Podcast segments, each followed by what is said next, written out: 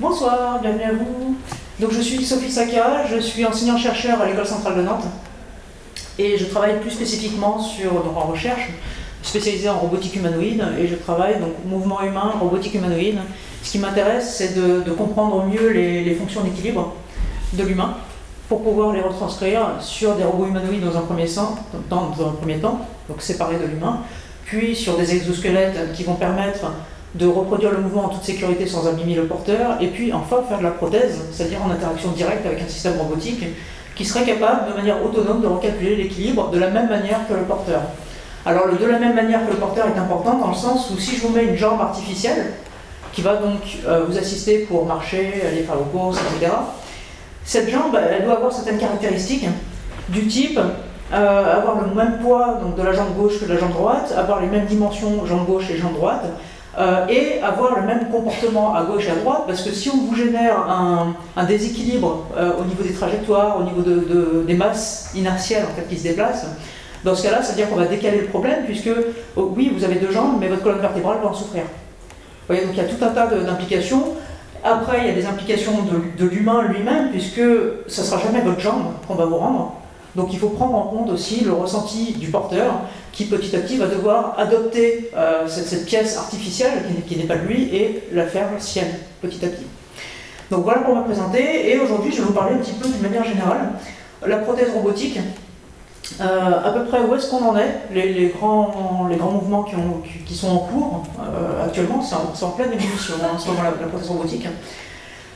savoir un petit peu de quoi on parle, euh, c'est quoi une prothèse robotique? Alors une prothèse, je commencerai par ça de toute façon. Euh, et puis voir un petit peu euh, les, problèmes qui sont soulevés encore, où est-ce qu'on en est, où est-ce qu'on va, et qu'est-ce qui nous bloque? pourquoi aujourd'hui il n'y a pas encore des gens qui ont des prothèses complètement robotiques, par exemple au niveau des jambes?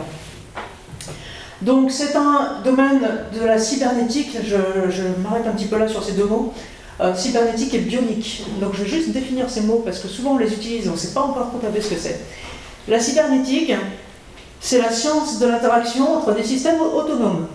Définition très générale de la cybernétique. L'informatique et les, sciences numériques au sens large se sont beaucoup attribués ce mot, donc on pense cybernétique, on pense ordinateur. Or non, cybernétique, c'est un mot qui a été introduit par Aristote. Et Aristote, il n'avait pas d'ordinateur. Croyez-moi sur parole. Donc cybernétique, c'est la science d'interaction entre les systèmes autonomes. Les premières lois de la cybernétique, tout le monde les connaît en fait, parce que vous les avez vues dans les films. Si vous avez regardé des films qui datent un petit peu des, galériens, les, romains, euh, vous voyez, à chaque fois qu'on voit des galériens en train de ramer, on voit un gars qui est en train de battre la mesure. Et ça, ça vient des observations d'Aristote, qui regardait donc les galériens sur les ports et qui a observé que quand vous aviez une vingtaine de galériens, par exemple, qui allaient générer une force physique pour actionner les rames et faire avancer le bateau, si ces, galériens ramaient en rythme, le bateau allait plus vite, donc à force égale, que s'il ramait de manière désordonnée. C'est la première règle de la cybernétique. D'accord? Ça veut dire que quand vous avez un individu de compétence C1, un individu de compétence C2, si votre cybernétique est bonne, les compétences se multiplient. Donc toute personne euh, qui, mène un groupe de recherche d'ingénieurs, de, de, de, techniciens ou de quoi, s'il a une bonne cybernétique dans son groupe, les performances seront excellentes. S'ils n'arrivent pas à générer une bonne cybernétique dans le groupe, dans ce cas-là, les performances, alors que les mêmes individus, seront bien, moins bonnes. Ça, c'est la cybernétique. Appliqué à la robotique, il y a plusieurs domaines hein, qui sont autonomes, l'informatique, la mécanique, l'automatique. Et là, le problème, c'est comment on met ces domaines ensemble pour sortir un robot. C'est ça la question. La cybernétique, elle est là c'est l'interaction entre systèmes autonomes. Et en informatique, vous avez une interaction entre la carte son, la carte mère, le machin. Enfin, vous voyez, vous avez des systèmes qui marchent tout seuls. Et la cybernétique, c'est fait, c'est fait l'ordinateur en lui-même. C'est pour ça que ce mot, petit à petit, est passé dans les sciences du numérique. Et la bionique, donc la bionique, c'est euh, tout simplement, ce sont les objets euh, mégatroniques hein, qui s'inspirent du vivant. Donc c'est tout ce qui est euh, des prothèses en forme de main, en forme d'œil, etc. La bionique, donc toutes les prothèses bioniques en fait sont des prothèses qui s'inspirent de l'humain. Euh, voilà. Ça va c'est... Je pourrais les redéfinir, hein, si vous avez oublié, vous n'êtes pas obligé de, vous souvenir de tout. Allons-y, donc la prothèse, juste au sens large, c'est quelque chose qui vous soutient, une prothèse. D'accord? C'est quelque chose qui va vous assister. Vous aurez besoin d'une prothèse si vous avez perdu un morceau quelque part. Euh, l'homme, depuis son existence, a eu des accidents. Et des accidents peuvent lui coûter, alors le plus souvent, c'est des membres. On ne parle pas, dans, au niveau historique, on ne va pas parler encore au niveau latin, par exemple, des prothèses de cœur, puisqu'évidemment, remplacer un cœur à l'époque, c'était complètement inimaginable. Donc, on parle essentiellement de prothèses de membres. Quand on pense à une prothèse, on pense à prothèse de membres.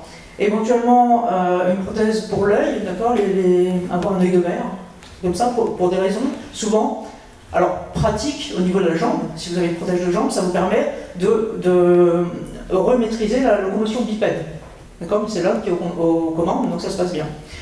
Euh, pour l'œil, l'œil de verre, c'était des raisons esthétiques là aussi, c'est-à-dire avoir des proportions à peu près qui sont conservées comme celles de l'être humain. Donc la notion d'utilité et la notion d'esthétique, d'esthétique, en fait, sont les deux composantes globalement de la prothèse, avec euh, donc la fonctionnalité qui va derrière et euh, ne pas choquer les gens qui sont en face parce qu'il vous manque, vous êtes complètement défiguré par exemple. donc voilà, et donc on veut remplacer une fonction perdue avec donc ces deux causes, euh, esthétique et fonctionnelle. L'esthétique, on l'a un petit peu perdu vue, mais on va y revenir. Donc ça remonte à très très très loin les prothèses. D'accord? Donc pour des raisons esthétiques, ça c'est un pied de momie qui a été retrouvé avec, regardez, alors le, mieux conservé finalement de la momie, c'est sa prothèse. C'est une prothèse d'orteil qui a été fixée en fait sur la, sur la jambe de cette, euh, de cette dame. Donc si elle est momifiée, c'est probablement que c'était une personne peut-être d'importance. En tout cas, pour l'esthétique, on lui a remis un orteil artificiel pour que son pied garde les proportions de, la proportion humaine. Vous voyez, c'est pas si, pas si récent. On trouve des choses euh, un peu partout dans, l'histoire. Euh, des sculptures, alors vous voyez cet archer ici avec une prothèse, regardez, on voit sa jambe, sa jambe naturelle en fait, qui rentre dans un espèce d'anneau qui va tenir une barre en fer qui lui sert de prothèse pour l'équilibrer droite-gauche. Alors je ne sais pas s'il pourrait le 100 mètres avec, la, gravure le suggère, je ne pense pas, parce que vu comment c'était fixé, a priori, s'il commence à courir, il, va le, perdre. Mais bon, voilà, c'est une représentation de prothèse quand même. Hein. Euh, dans, dans, des sculptures de ce type-là, donc là, vous voyez, pareil, la jambe naturelle de la personne, et ici, vous voyez le même, système. Donc un espèce d'anneau qui passe autour de son membre, comme ça, et qui va lui permettre de se soutenir pour qu'il garde cette espèce de locomotion bipède, même si lui, en fait, il a la jambe qui est complètement pliée en fait, hein, dans l'anneau. Donc c'est de pas être très très confortable à l'époque mais ça remplissait la fonction de pouvoir marcher à deux pas, monter des escaliers, euh, etc. Donc voilà, alors les prothèses, on s'en remonte à, très très loin avec un certain nombre de problématiques. Euh, problématique numéro un, c'est comment je fixe la prothèse au corps. Euh, l'anneau, vous avez vu, pas très confortable, probablement. En tout cas, vous ne pouvez pas recommencer à courir. Et puis, vous avez la jambe complètement pliée, ça veut dire que ça doit générer des problèmes au genou, par exemple, ou à la hanche. Donc, vous décalez le problème en utilisant ces systèmes-là. Donc il y a tout un pan de la recherche prosthétique qui se penche sur le, système d'attache de cet objet au corps, pour que la personne puisse le plus librement possible recommencer à reproduire les mouvements qu'il faisait euh, au préalable. Deuxième problème de la prothèse, c'est qu'une prothèse c'est souvent en bois ou en métal. Et le bois, donc quand il frappe sur le sol, dur contre dur, vous voyez, tout le monde a joué un petit peu avec cet instrument à 5 billes, vous savez, vous lâchez une bille et il y a l'autre qui décolle. Euh, ça fait la même chose. C'est-à-dire quand vous tapez dur contre dur, euh, vous sentez toutes les vibrations du système, aucun, amortissement, alors que notre pied est un très très bon outil pour amortir typiquement tous ces chocs. Et si vous n'avez pas d'amortissement et que vous sentez ça, donc jusqu'à la colonne vertébrale, euh, regardez par exemple l'exemple, vous descendez un escalier, vous pensiez qu'il restait une marche, mais il n'y en avait pas. Et là, votre, votre pied va, frapper le sol de manière très violente parce que vous ne vous attendiez pas. Et là, ça fait la, même chose, mais à chaque pas. Vous voyez là, cette violence, ça peut donner mal à la tête. Hein. Pour certaines personnes, ça va jusqu'au cervical, hein, c'est douloureux. Donc, deuxième euh, point d'étude est très particulier, le système d'amortissement entre cet objet rigide et le sol. D'une manière générale, vous allez avoir un morceau de caoutchouc au niveau du. comme la béquille, hein, vous voyez, un petit morceau de caoutchouc qui va absorber une grosse partie des chocs, mais pas tous. Donc c'est une absorption qui est mécanique pour l'instant. Euh, après, donc, vous avez des, éléments plus ou moins euh, élaborés de prothèses qui ont été faits. Antiquité, Moyen-Âge, Renaissance, enfin voilà, c'est euh, jusqu'à la, la, guerre de sécession, je la mentionne, 30 euh, 000 amputés pendant la guerre de sécession, donc 30 000 amputés. Ce qui m'amène à un, propos qui peut sembler ironique, euh, la contribution des guerres à la recherche prosthétique. Ce qu'il faut savoir, c'est qu'aujourd'hui, le plus grand contributeur à la recherche en prothèse, c'est l'armée. Les armées, pas juste la nôtre, hein. celles des États-Unis, etc. Je vous montrerai des résultats de leur recherche justement pour essayer de réparer en fait, les soldats qui, sont, qui, qui reviennent des combats amputés. Donc amputés des bras ou amputés des jambes. donc voilà, donc là vous voyez les, deux jambes qui ont été remplacées. Alors c'est pas un système robotique puisque la personne a la chance d'avoir eu son moignon, donc c'est elle qui reste au contrôle. Donc c'est le, plus confortable des, cas de, pose de prothèse. Le problème se pose quand vous commencez à avoir une coupure qui est au niveau de la, de la cuisse, d'accord, puisque vous n'avez plus le genou. Donc là, vous avez vraiment une jambe qui va être raide parce que c'est très difficile de contrôler en fait le, ces mouvements du genou euh, quand, il, est passif. Alors bon là, dans ce cas-là, c'est pas une prothèse, hein, c'est carrément un instrument, vous voyez. Donc c'est le cas, en fait, il a eu les jambes coupées euh, à la mi-jambe ou d'autres cas comme ça de, prothèses. Donc se rappeler que l'armée, alors on peut dire, ouais, l'armée c'est assez ironique, voilà, ils payent machin, n'empêche que c'est grâce à eux qu'aujourd'hui on a des prothèses très élaborées. Alors pas que eux, mais euh, gros contributeurs, gros soutien. Donc on revient sur nos robots. Alors on a compris les prothèses, donc c'est pour réparer, l'humain, ça dure depuis très très très très longtemps, et pendant quasiment 3000 ans ça n'a pas bougé en fait. La, définition d'une prothèse, on a modifié un peu les attaches, euh, avant c'était des ficelles, c'est passé au cuir, pour être plus souple. Euh, on a modifié donc les points d'impact. Euh, c'était du bois contre le sol du métal contre le sol, et puis c'est devenu du caoutchouc contre le sol. Vous voyez, mais c'est tout petit changement finalement. La prothèse elle-même n'a pas réellement été modifiée. Et la robotique donc, peut commencer à envisager de modifier le rapport à cette prothèse. Donc la robotique d'un côté, et rappelez-vous, il y avait une notion d'esthétique. Et donc très récemment, on va voir aussi que l'esthétique a son rôle à jouer dans ce qui se passe en ce moment. Donc, juste pour rappeler, un robot, c'est une machine, on a compris, c'est une machine de la cybernétique.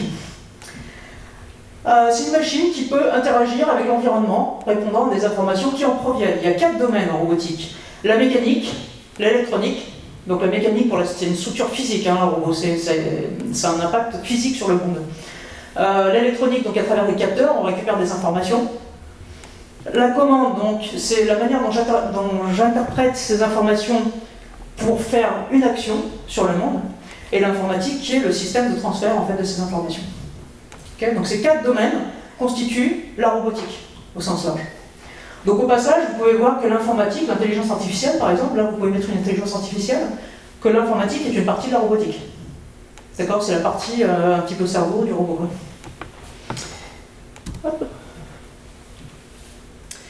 Donc, pour recevoir l'appellation humanoïde, donc prothèse humanoïde.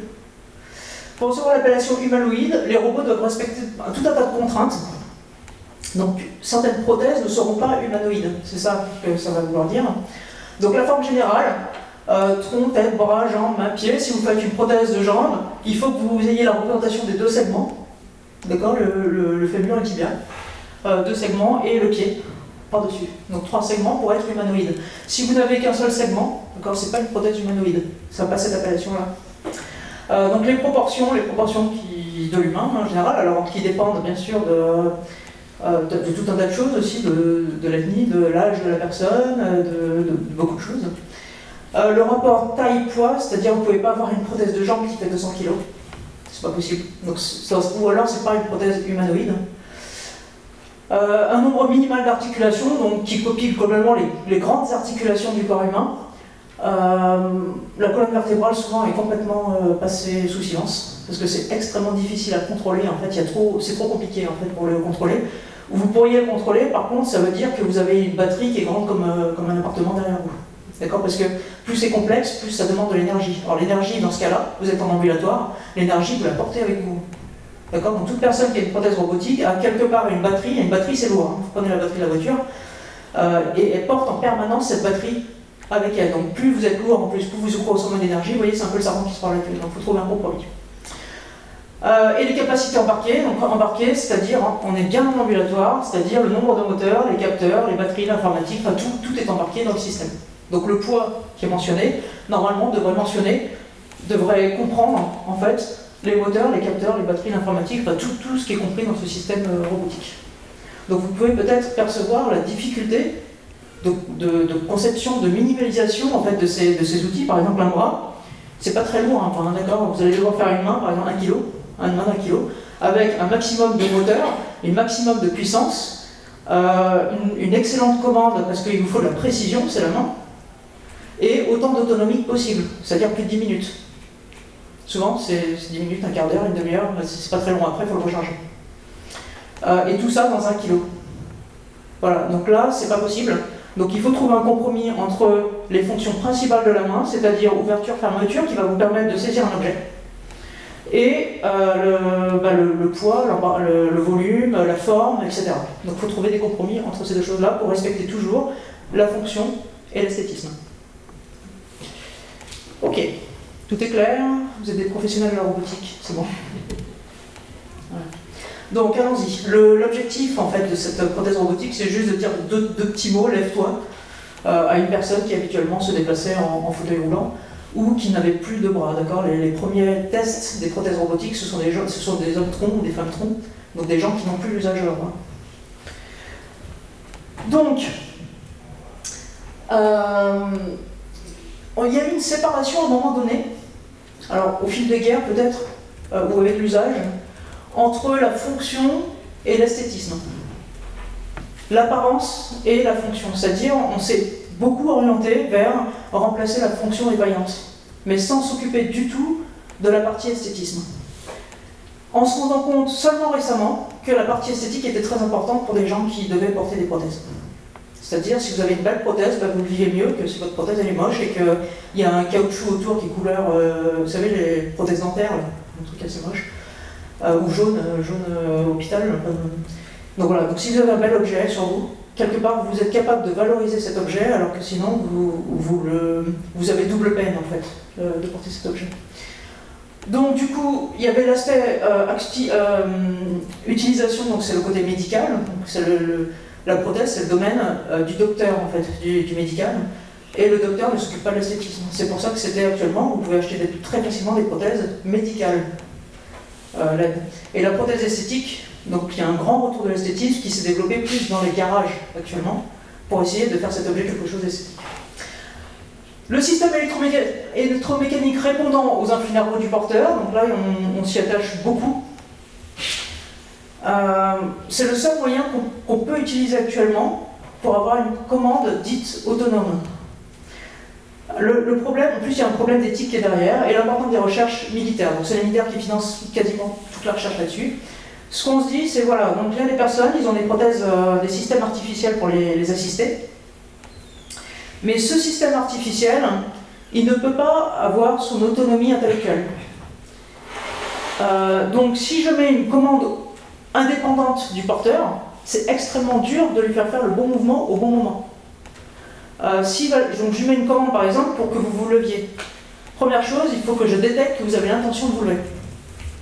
D'accord Donc soit vous dites à votre robot à commande vocale, euh, je me lève, et là le robot enregistre votre commande vocale et se lève à une vitesse donnée que vous apprenez. Et vous savez qu'il y aura une petite seconde entre le moment où vous donnez l'instruction et le moment où le système va se lever, si c'est les jambes. Hein.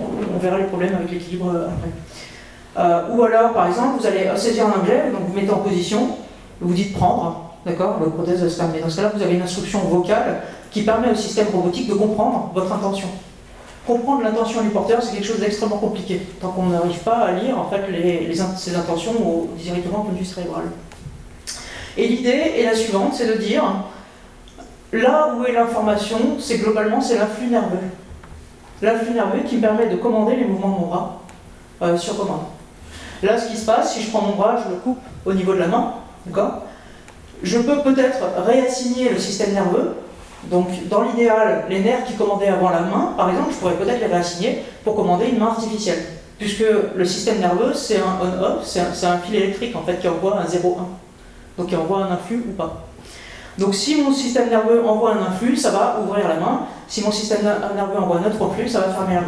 Vous voyez, c'est ça l'idée en fait qu'il y a eu en disant bah, c'est le seul moyen que j'ai pour contrôler facilement en fait, un système robotique euh, sans avoir à utiliser soit une télécommande, c'est-à-dire à bloquer l'autre main par exemple, euh, surtout quand les personnes n'avaient pas, pas de main. Donc voici des exemples en fait, d'applications. Et donc c'est dans les années 2000, hein, on est arrivé euh, proche de maintenant, hein, c'est très récent ça.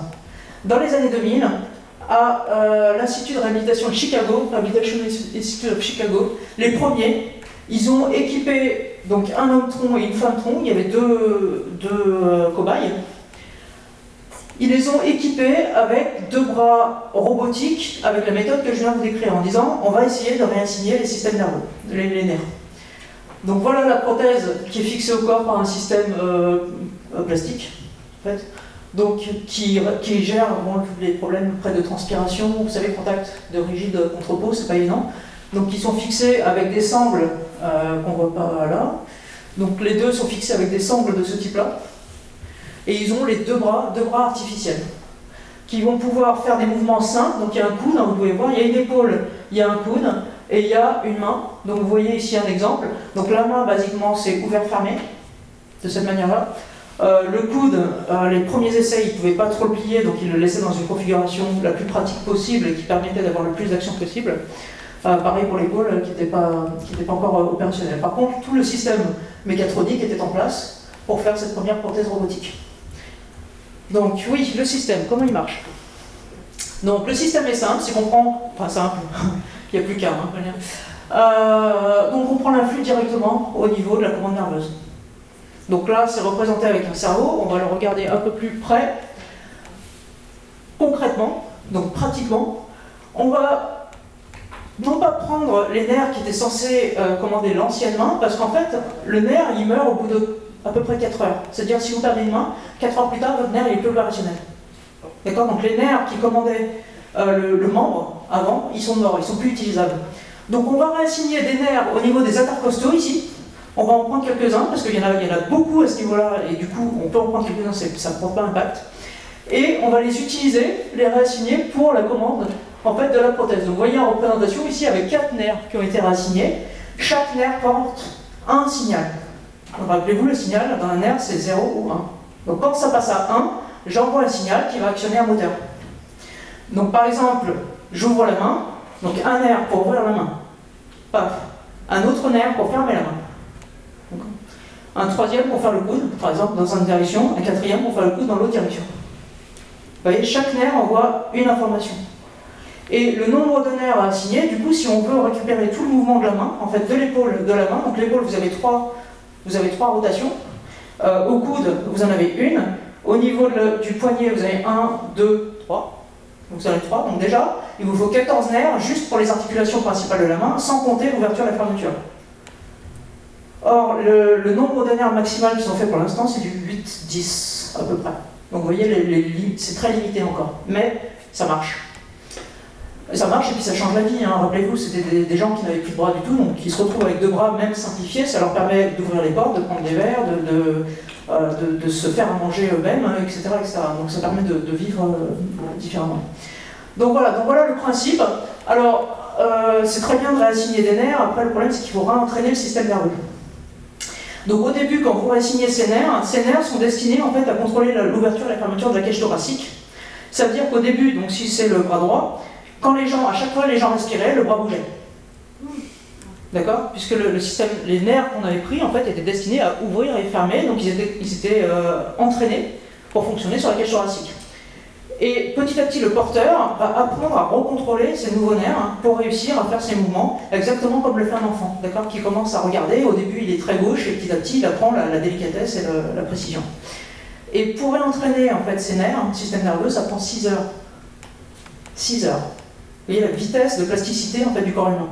C'est extraordinaire. Donc une bonne journée ou bien fatigant, parce que ça demande beaucoup de concentration, et en 6 heures, vous pouvez reprogrammer votre système nerveux pour réussir à contrôler en fait votre nouveau bras robotique. Ce que, ce que les expériences ne disent pas, c'est le temps d'intervention pour réassigner ces nerfs. On ne sait pas combien de temps il passe sur le, Voilà. Donc ça, c'est un système de prothèse, c'est celui qu'on a vu tout à l'heure avec les deux porteurs euh, qui n'avaient pas de bras du, de l'Institut. Donc basiquement, l'innovation, elle est là. Donc 2000, 2002, euh, voilà. L'innovation, elle est là. Tous les autres systèmes qu'on voit venir maintenant, en fait, découlent de cette innovation-là. Donc c'est vraiment une page d'histoire en fait, qu'ils ont tournée au Rehabilitation Institute of Chicago euh, là-dessus. Euh, ça, c'est un système cyberdine, c'est pas des prothèses, c'est un, système d'exosquelette, donc c'est les Japonais qui ont mis ça au point, pour assister les humains à porter des charges ou, s'ils le peuvent, assister les humains euh, dans la marche. Par exemple, il y a des gens qui ont beaucoup de mal à contrôler leur mouvement au niveau de la marche, surtout en vieillissant. Donc là, le principe, c'était, ben, en leur mettant ça, ça va les aider au niveau de générer les forces qui leur permettent de marcher normalement. C'est ça. Euh, rappelez-vous quand même qu'il y a toujours un système de batterie quelque part qui se balade et qui est assez encombrant et qu'a priori là on ne voit pas. Donc ça doit être dans la ceinture accroché et c'est c'est lourd les batteries. Mais là, dans, ce cas-là, bah, c'est le système artificiel qui le porte, donc c'est très bien. Alors, il y a beaucoup d'avantages et il y a beaucoup d'inconvénients. On a réassigné le système nerveux pour le contrôle du système robotique. Donc très bien, c'est-à-dire que c'est l'humain qui est aux commandes hein, euh, du truc, c'est-à-dire c'est vous qui commandez comme si c'était votre, votre main naturelle en quelque sorte. Par contre, ça veut dire aussi que votre système nerveux est sain. D'accord? Si vous avez des, signaux euh, parasites dans le système nerveux, ce qui est le cas de certaines maladies de- du système nerveux, dans ce cas-là, les signaux parasites seront aussi enregistrés par le système robotique, d'accord? Il n'y a pas de filtrage là-dedans. Ça veut dire que ce système-là, qui devait être utilisé pour des gens euh, qui avaient des problèmes de- justement de dégradation du système nerveux, et ben ça ne peut plus marcher. Euh, pareil pour celui-là, c'est-à-dire si vous avez une dégradation du système nerveux, votre, votre prothèse, vous ne pouvez plus la commander. C'est une des limites euh, majeures, mais vu, vu l'avancée que ça a été, on ne va pas trop les critiquer. Alors, qu'est-ce que vous pouvez trouver sur le marché, puisque vous cherchez une nouvelle main, n'est-ce pas? Je peux vous proposer, donc Bionic. Euh, Bibionic, en fait, qui est une marque qui est spécialisée dans la prothèse robotique. Ça vous coûte un peu cher, mais ils ont baissé, c'était 50 000 euros il y a 3 ans. Donc ils ont baissé assez considérablement. C'est un très bel objet, donc ça vous donne presque envie de vous couper la main pour, euh, pour utiliser ça. Vous remarquez que les proportions, les proportions des doigts sont assez spectaculaires. Euh, vous remarquez aussi qu'il y a un système de fixation ici, c'est-à-dire que vous avez quelque chose de fixé sur le poignet et vous venez visser votre main en fait sur votre poignet. Donc vous pouvez même changer la main si un jour vous avez envie une rouge, vous pouvez changer votre main et emporter une rouge, Euh, etc. Donc c'est un bel objet. Il y a un boîtier de contrôle qui vous permet de, faire un certain nombre de, fonctions. Donc en général c'est ouvrir et fermer. Et euh, grâce toujours au Rehabilitation Institute of Chicago, ils ont assigné certains nerfs pour avoir euh, des retours d'information du bout des doigts artificiels. Donc quel retour d'information ils ont fait en priorité? La sensation de chaud. D'accord? Sensation de chaud a été reproduite en premier. Parce qu'avec votre main artificielle, vous ne sentez rien. Donc vous pouvez attraper quelque chose de très chaud, sauf que si c'est un café qui est brûlant et qu'après vous portez à vos lèvres, vous n'avez aucun moyen de connaître la température avant que ça touche les lèvres, c'est-à-dire avant de vous brûler euh, sauvagement. Donc la première information qu'ils ont fait, c'est le retour en fait, de température. Et les informations qu'ils travaillent à faire maintenant, c'est le retour de contact. D'accord? Mais rappelez-vous, à chaque fois qu'il y a une information, il y a un air assigné. Donc il faut choisir. À un moment donné, il faut, faut choisir. Alors le choix, le porteur peut le faire en disant bah non, moi je veux que ma main elle bouge aussi naturellement que possible et je veux pas d'information. Euh, vous pouvez reprogrammer après votre système, puisque de toute façon vous avez vos nerfs qui arrivent sur un boîtier et votre main est fixée sur le boîtier, donc vous pouvez très bien changer en fait euh, l'assignation des informations en fonction du, du signal nerveux que vous envoyez. Et l'utiliser pour autre chose, et ça vous prendra 6 heures pour reprogrammer votre système nerveux, etc. Voilà, donc euh, on va passer dans le, le- freeware, juste pour vous montrer. Ah non, ça c'est une autre main. Alors l'armée, je vous ai dit, est un gros contributeur. Euh, la main de Luc, Luc Sand, en, en référence au- à la guerre des étoiles. Euh, donc c'est une main robotique, encore une fois, vous voyez que maintenant les proportions sont complètement conservées. Euh, les formats originaux n'étaient pas très jolis, c'était un peu gros. En fait, comme, comme sur les robots humanoïdes, vous voyez les mains, elles sont toujours très grosses par rapport au reste. Euh, là, bon, vous avez une main qui est à peu près bien proportionnée, qui prend euh, le coude, le poignet et la main, donc qui se fixe a priori sur l'avant-bras, et qui est basée sur le même concept de réassigner le système nerveux pour commander ça. Donc il faut se rappeler que l'armée, dans ses recherches, a souvent accès à une population euh, qui a un système nerveux particulièrement sain, c'est les militaires. D'accord, c'est les militaires, ils sont surentraînés, donc ils ont une très très bonne condition physique, très très bonne condition mentale, et du coup, bah, ce système-là est particulièrement adapté pour eux. Ce qui n'est pas forcément le cas des populations qui ne sont pas entraînées et qui ont un mental pas forcément entraîné non plus. Voilà. C'est joli, non? Non? Je sais pas. Vous Vous l'achetez pas encore? Ouais. Alors, le prix n'est pas disponible, à peu près 50 000 euh, dollars. Mais c'est un beau système. Enfin, quitte à avoir une main, autant avoir ça. Alors, 50 000 euros. 50 000 euros. Euh, 50 000 euros, donc, il y a un, un jeune homme là, à Rennes, qui s'appelle Nicolas Huchet. Il y a quelques années, donc lui, il manquait une main, la main droite. Et il a décidé de se faire mettre une prothèse, il est donc allé se renseigner.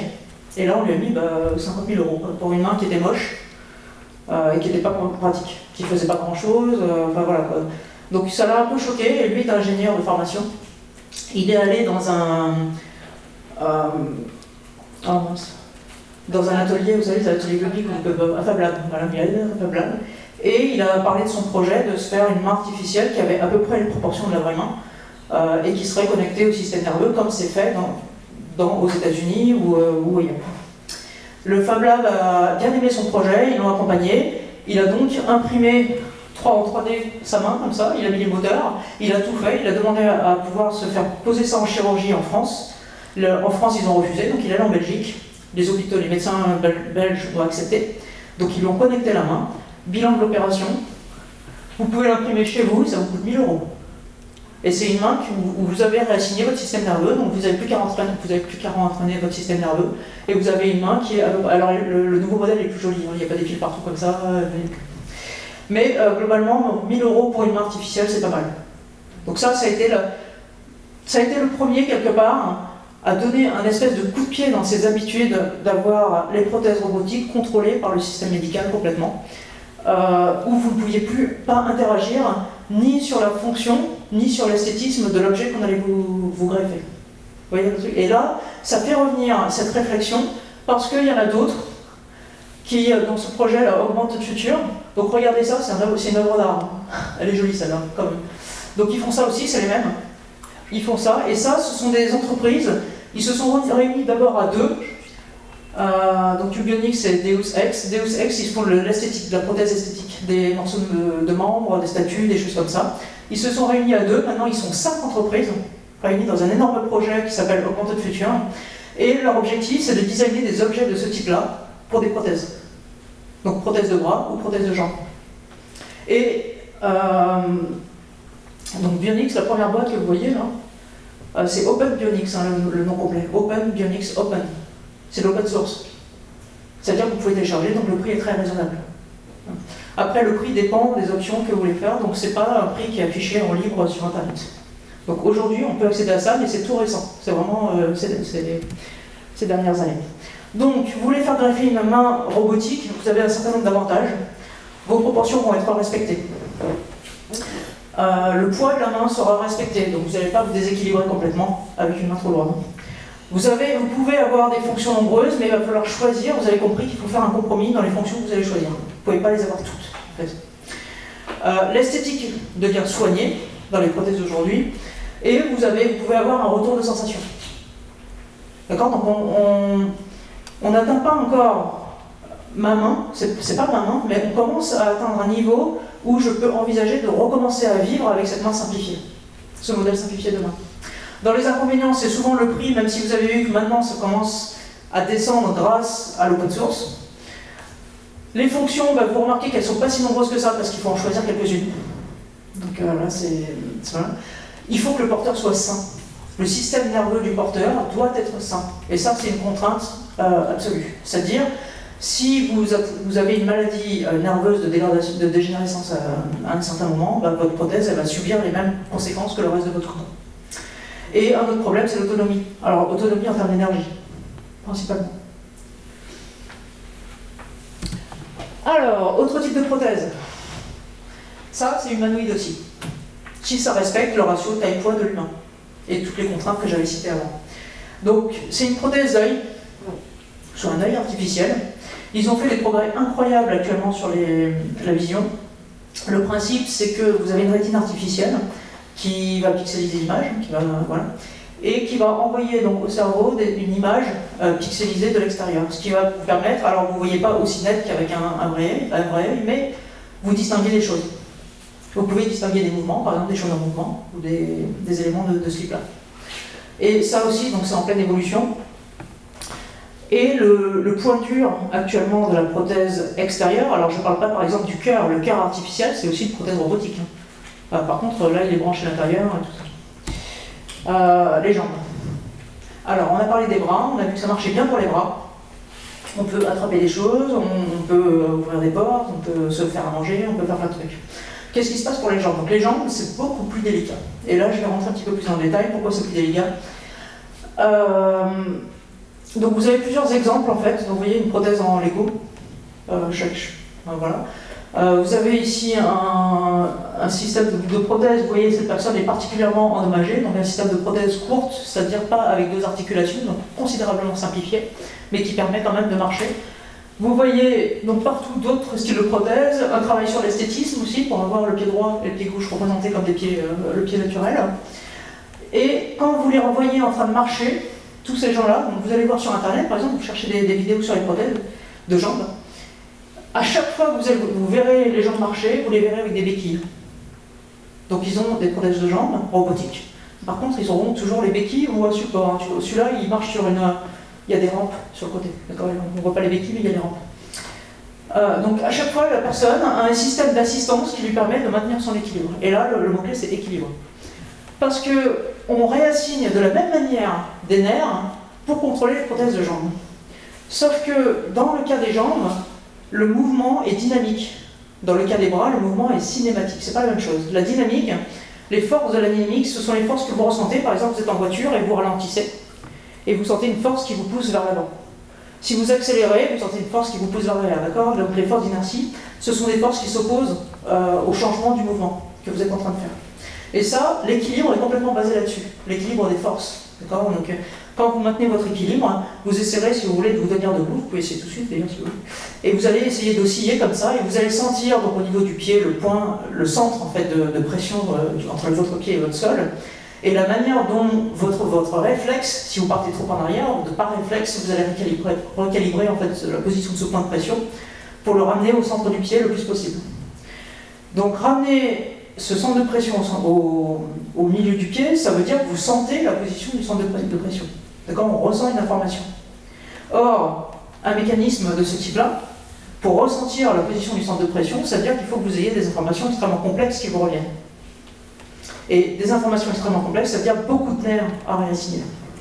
Comme beaucoup de nerfs. C'est-à-dire, toute votre plante, votre, votre pied, la plante, euh, devrait être avec des capteurs, donc dans le pied artificiel, hein, ne vous inquiétez pas, avec des capteurs, et chaque capteur va prendre un nerf pour indiquer où est le centre de pression autour du pied. Et si vous avez cette information-là, effectivement, vous pouvez recalculer votre équilibre.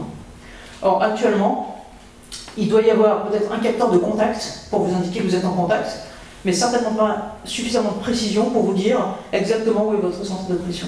Et ça, c'est un problème. Donc, cette limitation vient de comment, comment, pourquoi on n'arrive pas non plus à simplifier ce modèle?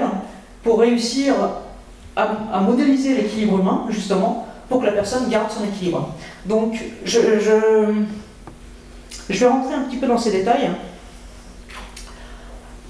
Euh, donc c'est une, une, synthèse. Aujourd'hui, on ne peut pas recréer artificiellement des fonctions complexes. Vous avez un problème de sécurité, d'autonomie. Euh, vous n'avez pas d'adaptation, donc ça on a compris, on n'a pas d'adaptation parce qu'on n'a pas l'information. Donc on ne peut pas s'adapter à ce qu'on n'a pas.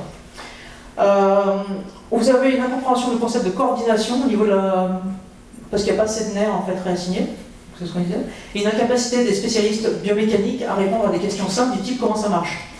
Et je vais m'expliquer un petit peu à ce niveau-là. Aujourd'hui, on sait réparer l'oreille interne pour que les personnes retrouvent leur équilibre. Mais on ne sait pas comment l'information de l'oreille interne est utilisée pour calculer cet équilibre. D'accord? Donc on sait réparer les capteurs qui vous permettent de calculer votre équilibre sans savoir comment vous faites.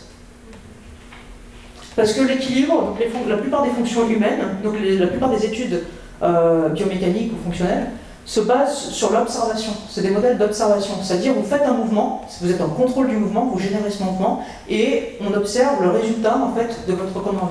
Mais c'est pas du prédictif, c'est-à-dire, euh, on ne sait pas comment générer nous-mêmes euh, cette, cette, commande. En robotique, c'est un peu le contraire. C'est-à-dire, on est complètement dans le prédictif, on écrit des lois de commande, et on les fait, donc on, sait à l'avance en fait ce qui va se passer.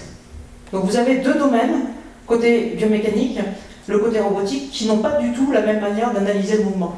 L'un l'observe, c'est une conséquence, et l'autre le génère. Il est dans le contrôle.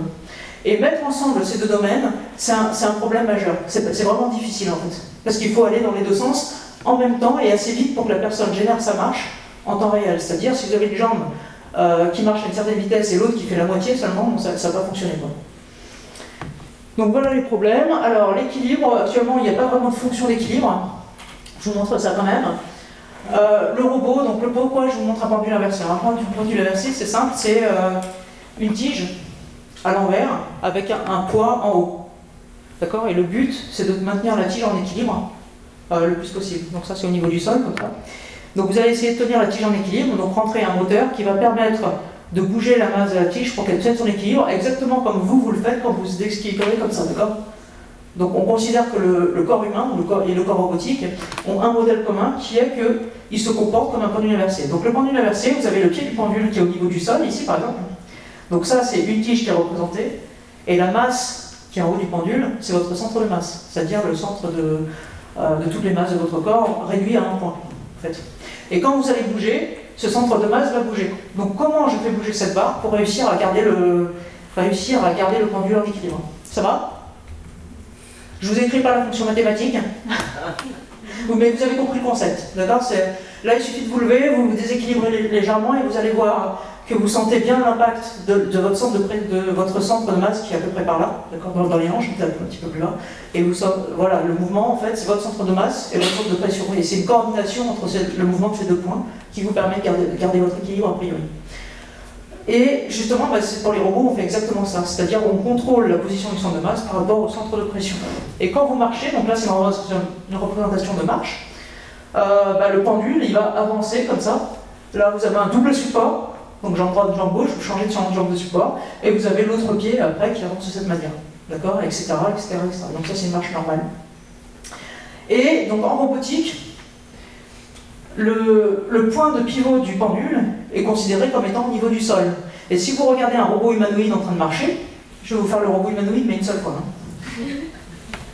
Il va marcher donc les genoux pliés comme ça, et il avance comme ça. D'accord parce que c'est extrêmement complexe à programmer. Il y a beaucoup trop d'inconnus par rapport au nombre d'équations, donc ce n'est pas un système qui est, euh, solvable. Euh, donc le fait de fixer la hauteur des hanches, déjà, ça simplifie le problème, parce que ça rend le problème linéaire, on peut l'inverser, mathématiquement ça facilite tout pour pouvoir faire une marche en temps réel, c'est-à-dire à une certaine vitesse, euh, parce que au niveau calcul, c'est très long. Et ce qu'on veut, c'est que ça aille le plus vite possible. donc voilà. Or, pour l'humain, le point de pivot en fait, du pendule de l'humain, il est à l'intérieur du sol. Donc ça marche comme un cubitos. Le, cubitos avec la bille à l'intérieur, vous voyez le truc Donc quand vous les équilibrez, il va osciller. Et l'humain, c'est ça ce modèle. Or, le robot humanoïde, il est là, et l'humain, il est là. Et là, le principe, ça va être d'essayer de, décrire les deux modèles mathématiquement de la même manière pour que je puisse transférer en fait ce point mécanique à cet endroit-là au niveau de la commande et de manière à ce que, si c'est une jambe robotique et une jambe naturelle, je puisse avoir les deux jambes qui marchent avec le même modèle de calcul de l'équilibre, de représentation de l'équilibre. Et en fait, c'est extrêmement simple. Un modèle pendule inversé, c'est quelque chose, mathématiquement, c'est très simple. Donc, ça va très vite au niveau du calcul. Vous voyez l'avantage? Après, il faut comprendre exactement, en fonction des personnalités, donc la position de ce point va changer. Je vais vous montrer la mise en évidence humaine. Donc ça, c'est un humain qui a été mesuré pendant qu'il marchait, si je vous assure. C'était un humain. Alors, on reconnaît la forme pendulaire que vous avez vue avant, c'est un pas. D'accord Sur une jambe, la jambe droite, je crois, si je me rappelle bien. Et vous avez en fait le centre de pression, là, qui est au niveau du sol. Cette ligne noire, c'est le sol. Et ça, c'est le centre de pression mesuré sous pied. Et la trajectoire du haut, là-haut, c'est la trajectoire du centre de masse. Ça, ça a été mesuré à chaque pas de temps. Pam, pam, pam, pam, en fonction du temps. Et la coordination des deux, en fait, gère votre équilibre. Et là, ce qu'on voit bien, c'est cette formule, cette, forme de pendule inversé. Regardez. Hop, c'est bien cette forme-là. Donc ça veut dire que ça, ce modèle théorique qui a été supposé, on, a pu l'observer, en fait, sur des vrais humains avec un modèle de ce type-là. Et qui est quand même assez parfait, parce que là, vous voyez, vous avez le pivot du pendule. Donc vous n'avez plus qu'à mesurer, il n'y a plus qu'à, la profondeur de ce point de pivot, en fait, euh, son avancement par rapport à la symétrie du pas, et là vous avez vos, caractéristiques de, marche que vous pouvez mettre sur votre robot. Le problème qui se pose, c'est qu'il n'y a aucun humain qui marche de la même manière, c'est-à-dire ce point il va être plus ou moins enfoncé, plus ou moins vers l'avant, d'accord? Quand vous voyez un, un humain marcher dans le lointain de dos, si vous connaissez cette personne, vous pourrez la reconnaître. D'après sa démarche, d'accord? Alors que vous ne voyez pas son visage. Parce que même si les humains marchent tous de la même manière, un pied, un pied, un pied, un pied, chaque humain va marcher avec ses caractéristiques de marche, sa morphologie, son histoire, ses accidents, euh, son apprentissage, est-ce que c'est une personne sportive ou pas, etc. Donc la, manière dont on va marcher est propre à chacun. Et ces caractéristiques apparaissent sur les caractéristiques de ce point-là. Sauf que si c'est un handicapé qui n'a plus sa jambe, c'est très dur de récupérer après ces caractéristiques-là. Donc soit tout le monde fait des analyses dès la naissance pour être sûr qu'on a les caractéristiques, comme ça au cas où les personnes perdent une jambe, bah, on pourra la lui remettre. Hein. Soit il va falloir trouver le rapport entre ce point-là et la morphologie des personnes par exemple, ou la manière dont se déplace la jambe gauche. Donc il y a deux choses en fait dans ces caractéristiques. C'est un, il faut qu'il marche comme un humain, et deux, il faut que ça représente le porteur spécifique à qui on va mettre la prothèse. Parce que si je lui mets des statistiques, c'est pas lui. Vous voyez le, problème? Et c'est là où on rend vraiment le, sujet en fait est au centre, euh, est au centre de la préoccupation, des, préoccupations. Ça va C'était pas trop euh, lourd mathématiquement Ok. Donc le pivot, vous avez compris, c'est le point de rotation en fait de ce, de ce pendule inversé. Euh, le pivot est au niveau du sol, on sait ce qu'on a dit tout à l'heure. Fonctionne très bien sur sol plat et horizontal. Alors ça, c'est la commande des robots humanoïdes. Donc on a fait une commande donc prédictive, vous l'avez compris, donc pour voir dans le futur, je rentre une commande, le robot va le faire. Euh, ça ne marche que sur un sol parfaitement plat et horizontal, un truc comme ça par exemple. Ça veut dire qu'il ne peut pas monter des escaliers, il ne peut pas monter des côtes ou descendre des côtes, il ne peut pas monter un trottoir dans la rue, donc c'est pas très fonctionnel encore par rapport aux choses. Donc il y a des limitations encore dans la compréhension de l'équilibre même humanoïde qui fait que le modèle est difficilement adaptable vers l'être humain. Parce qu'en plus, des questions de sécurité avec l'être humain, que vous n'avez pas. avec le robot, vous en avez aussi. Mais si vous cassez un robot, ça vous coûte que 500 000 euros. Euh, si vous cassez un humain, c'est plus grave. Personne ne réagit. Vous avez tous 500 000 euros à acheter un robot Un peu plus que 500 000 euros, il faut le renvoyer au Japon euh, et ça ne fonctionne pas sur sol non plat et non horizontal. Donc pour l'instant, on a encore euh, beaucoup de limites à ce niveau-là, mais je pense que ce sera résolu dans, quelques temps. Là, c'est juste des illustrations qui vous montrent les mesures que je vous ai montrées tout à l'heure. Donc vous reconnaissez là-bas à gauche le modèle humain qui a été mesuré, d'accord, le pivot inversé. C'est dans le plan, euh, c'est de profil, c'est vu de profil, d'accord C'est un pas quand j'avance comme ça. Euh, et ça, c'est vu de face, et ça, c'est vu de dessus. Donc, vue de profil, hyper simple, le triangle, un point de pivot, euh, nickel, vue de profil. Le problème, c'est que vue de face, bah, c'est pas si simple d'extraire un modèle euh, mathématique simple. Euh, et puis on voit qu'en plus ça se déplace parallèlement, enfin voilà, il y, a des choses. Et vu de dessus, alors là, c'est joli quoi en tout cas. Mais vous voyez, le, fait qu'on arrive à faire un modèle dans, dans, dans le plan d'avancement ne veut pas dire qu'on va faire le modèle en trois dimensions. Or, vous, quand vous marchez, vous allez osciller à droite, à gauche, à droite, à gauche, etc. Donc vous êtes obligé de considérer les trois dimensions et sortir un modèle qui marche dans les trois dimensions. Et ça, ça, devient, là, ça devient complexe. Mais déjà, si ça marche dans ce plan-là, ça veut dire qu'en gros, vous aurez une jambe qui marche dans le plan et l'autre qui devra gérer les oscillations. Et rappelez-vous ce que j'avais dit au début, c'est si votre marche n'est pas symétrique, vous risquez d'y votre colonne vertébrale. Donc c'est pas acceptable d'avoir quelque chose euh, qui marche différemment d'un côté et l'autre. Si vous avez les deux jambes, en plus si vous avez les deux jambes, là vous allez marcher bizarrement parce que les deux pieds seront constamment parallèles. D'accord Donc pas d'oscillation droite-gauche, droite-gauche.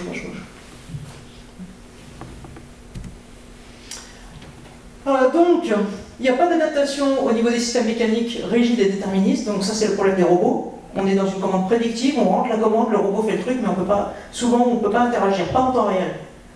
Euh, si on, agit sur un système, par exemple, on dit robot, tu fais 4 pas, il va faire les 4 pas. Il a mis à peu près au moins 10 minutes à calculer sur un modèle simplifié. 10 minutes à calculer ces 4 pas, et quand il commence à faire ces 4 pas, si au bout de 2 pas vous lui dites stop, vous êtes sûr qu'il tombe. D'accord? Ou alors il faudrait qu'il recalcule, c'est-à-dire s'il arrive à s'arrêter, il va recalculer et il va relancer un certain nombre de minutes pour que son modèle euh, se radapte à cette nouvelle situation. Donc, euh, mécanique rigide et déterministe, vous avez des contraintes de temps qui sont pour l'instant pas respectées, ou alors il vous faudrait beaucoup d'énergie et des capacités informatiques assez, lourdes.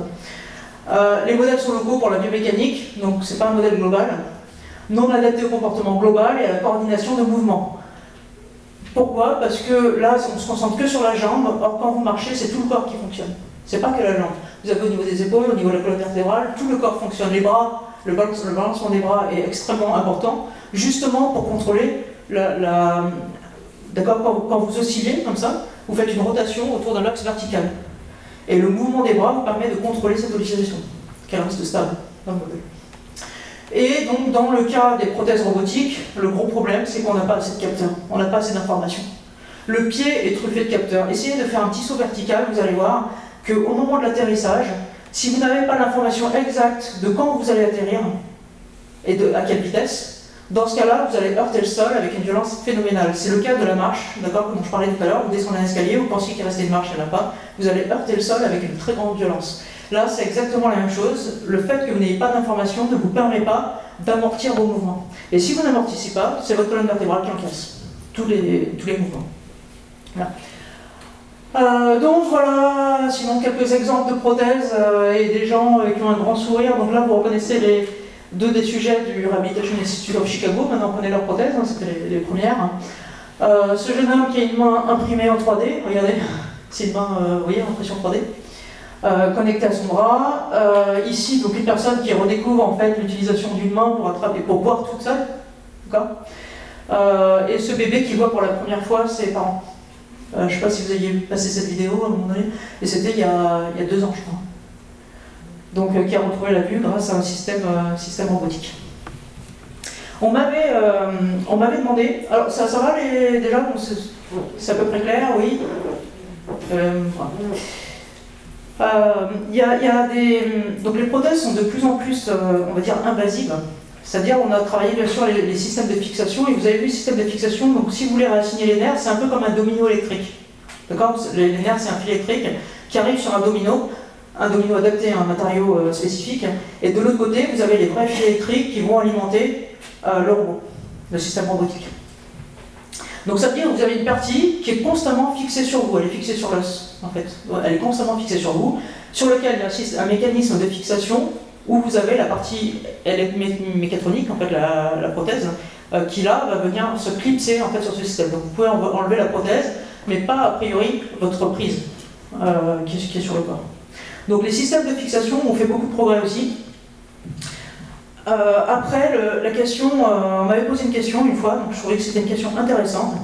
Si jamais on vous vole votre prothèse, est-ce qu'on vous vole un objet ou un morceau de vous euh, Elle est sympa la question. Hein. on vous vole, vous avez des prothèses robotiques maintenant. Est-ce qu'une personne qui l'endommage parce qu'il la casse, vous la laissez sur la table, elle la fait tomber, paf, ça la casse, c'est fragile encore. Hein, Est-ce qu'elle a cassé un objet ou est-ce qu'elle a cassé un humain Donc pour, une main que j'aurais démontée et posée sur la table, on va dire qu'elle a cassé un objet a priori.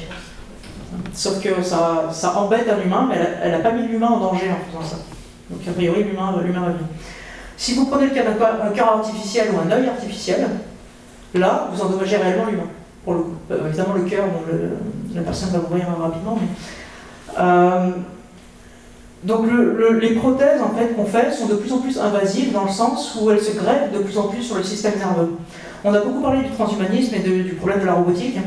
Donc la robotique, le robot reste un objet, un outil, c'est un outil, hein, d'accord, c'est comme un marteau, qui va se, fixer en fait sur le, sur le corps humain. Donc s'il est fixé, clipsé sur le corps humain, dans ce cas-là, on n'est pas du tout dans le transhumanisme, on n'est pas dans la transformation du corps. Par contre, en fonction de la manière dont il va se connecter au corps humain, en fait, on va être ou pas dans, la transformation permanente de ce corps. C'est-à-dire, on rentre dans le transhumanisme par, par ce biais.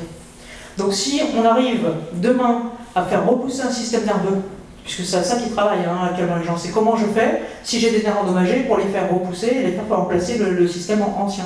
Ou éventuellement, euh, faire repousser un système nerveux sain pour une personne qui a des, problèmes de, dégénérescence ou des choses comme ça. Donc c'est vraiment des problèmes importants.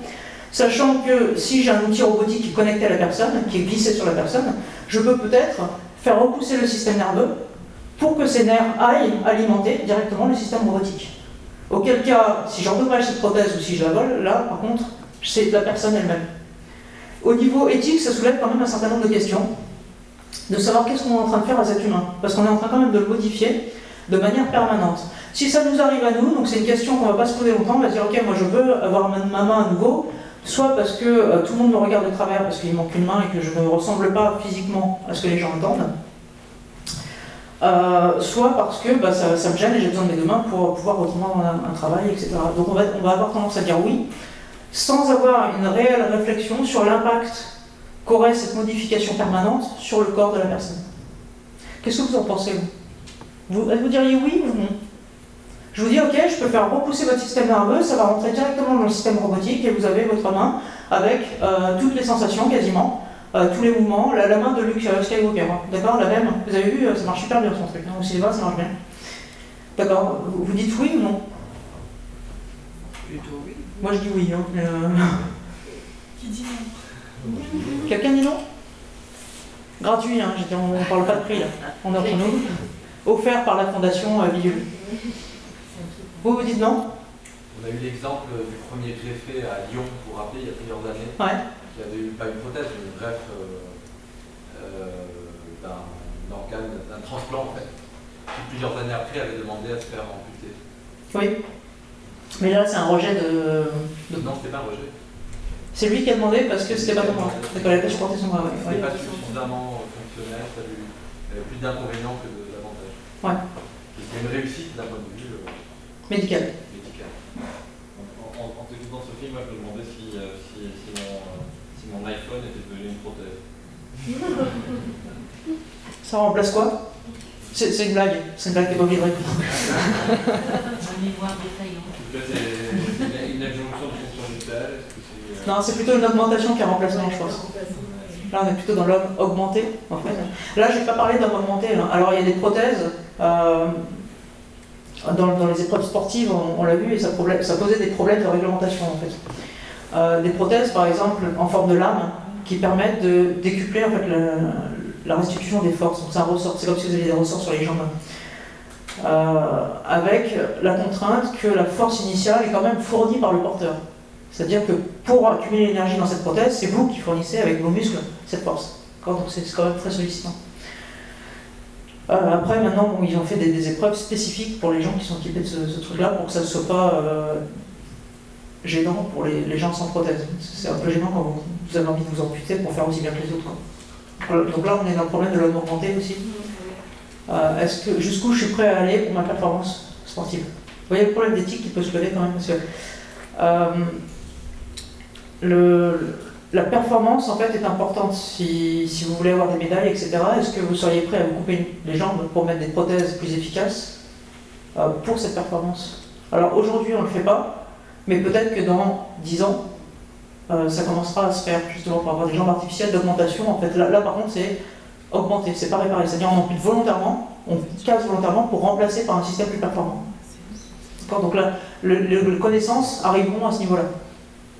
T'es d'accord? Pas vraiment. Mais, D'accord, on va avoir un autre point de vue, c'est bien. Ouais. mais on est déjà augmenté, par exemple le dopage, c'est déjà en fait une, Une une forme de manière d'améliorer en fait son corps qui génère un risque pour notre santé et que des gens sont prêts à prendre pour améliorer leur performance. Il n'y a pas forcément besoin de l'objet technique euh, robotique. Non, mais là on est dans les prothèses robotiques, c'est pour ça que je parlais. Oui, bien sûr. Bien sûr, le dopage, euh, Mais je, problèmes je suis pessimiste que- sur, euh, sur nos capacités, sur les miennes, sur... euh, Ah bon? Ouais. Ah bon, bah, moi je suis optimiste. Donc c'est bien, vous allez avoir deux points de vue, euh, le point de vue optimiste et le point de vue pessimiste. Euh, enfin, euh, pardon, pas, Oui, pas oui, que non, ça. mais il n'y a pas de souci, c'est j'assume. Est-ce que vous avez des questions par rapport à ce qui a été dit? Parce que je vais lui passer la parole, comme ça il va, il va compléter la...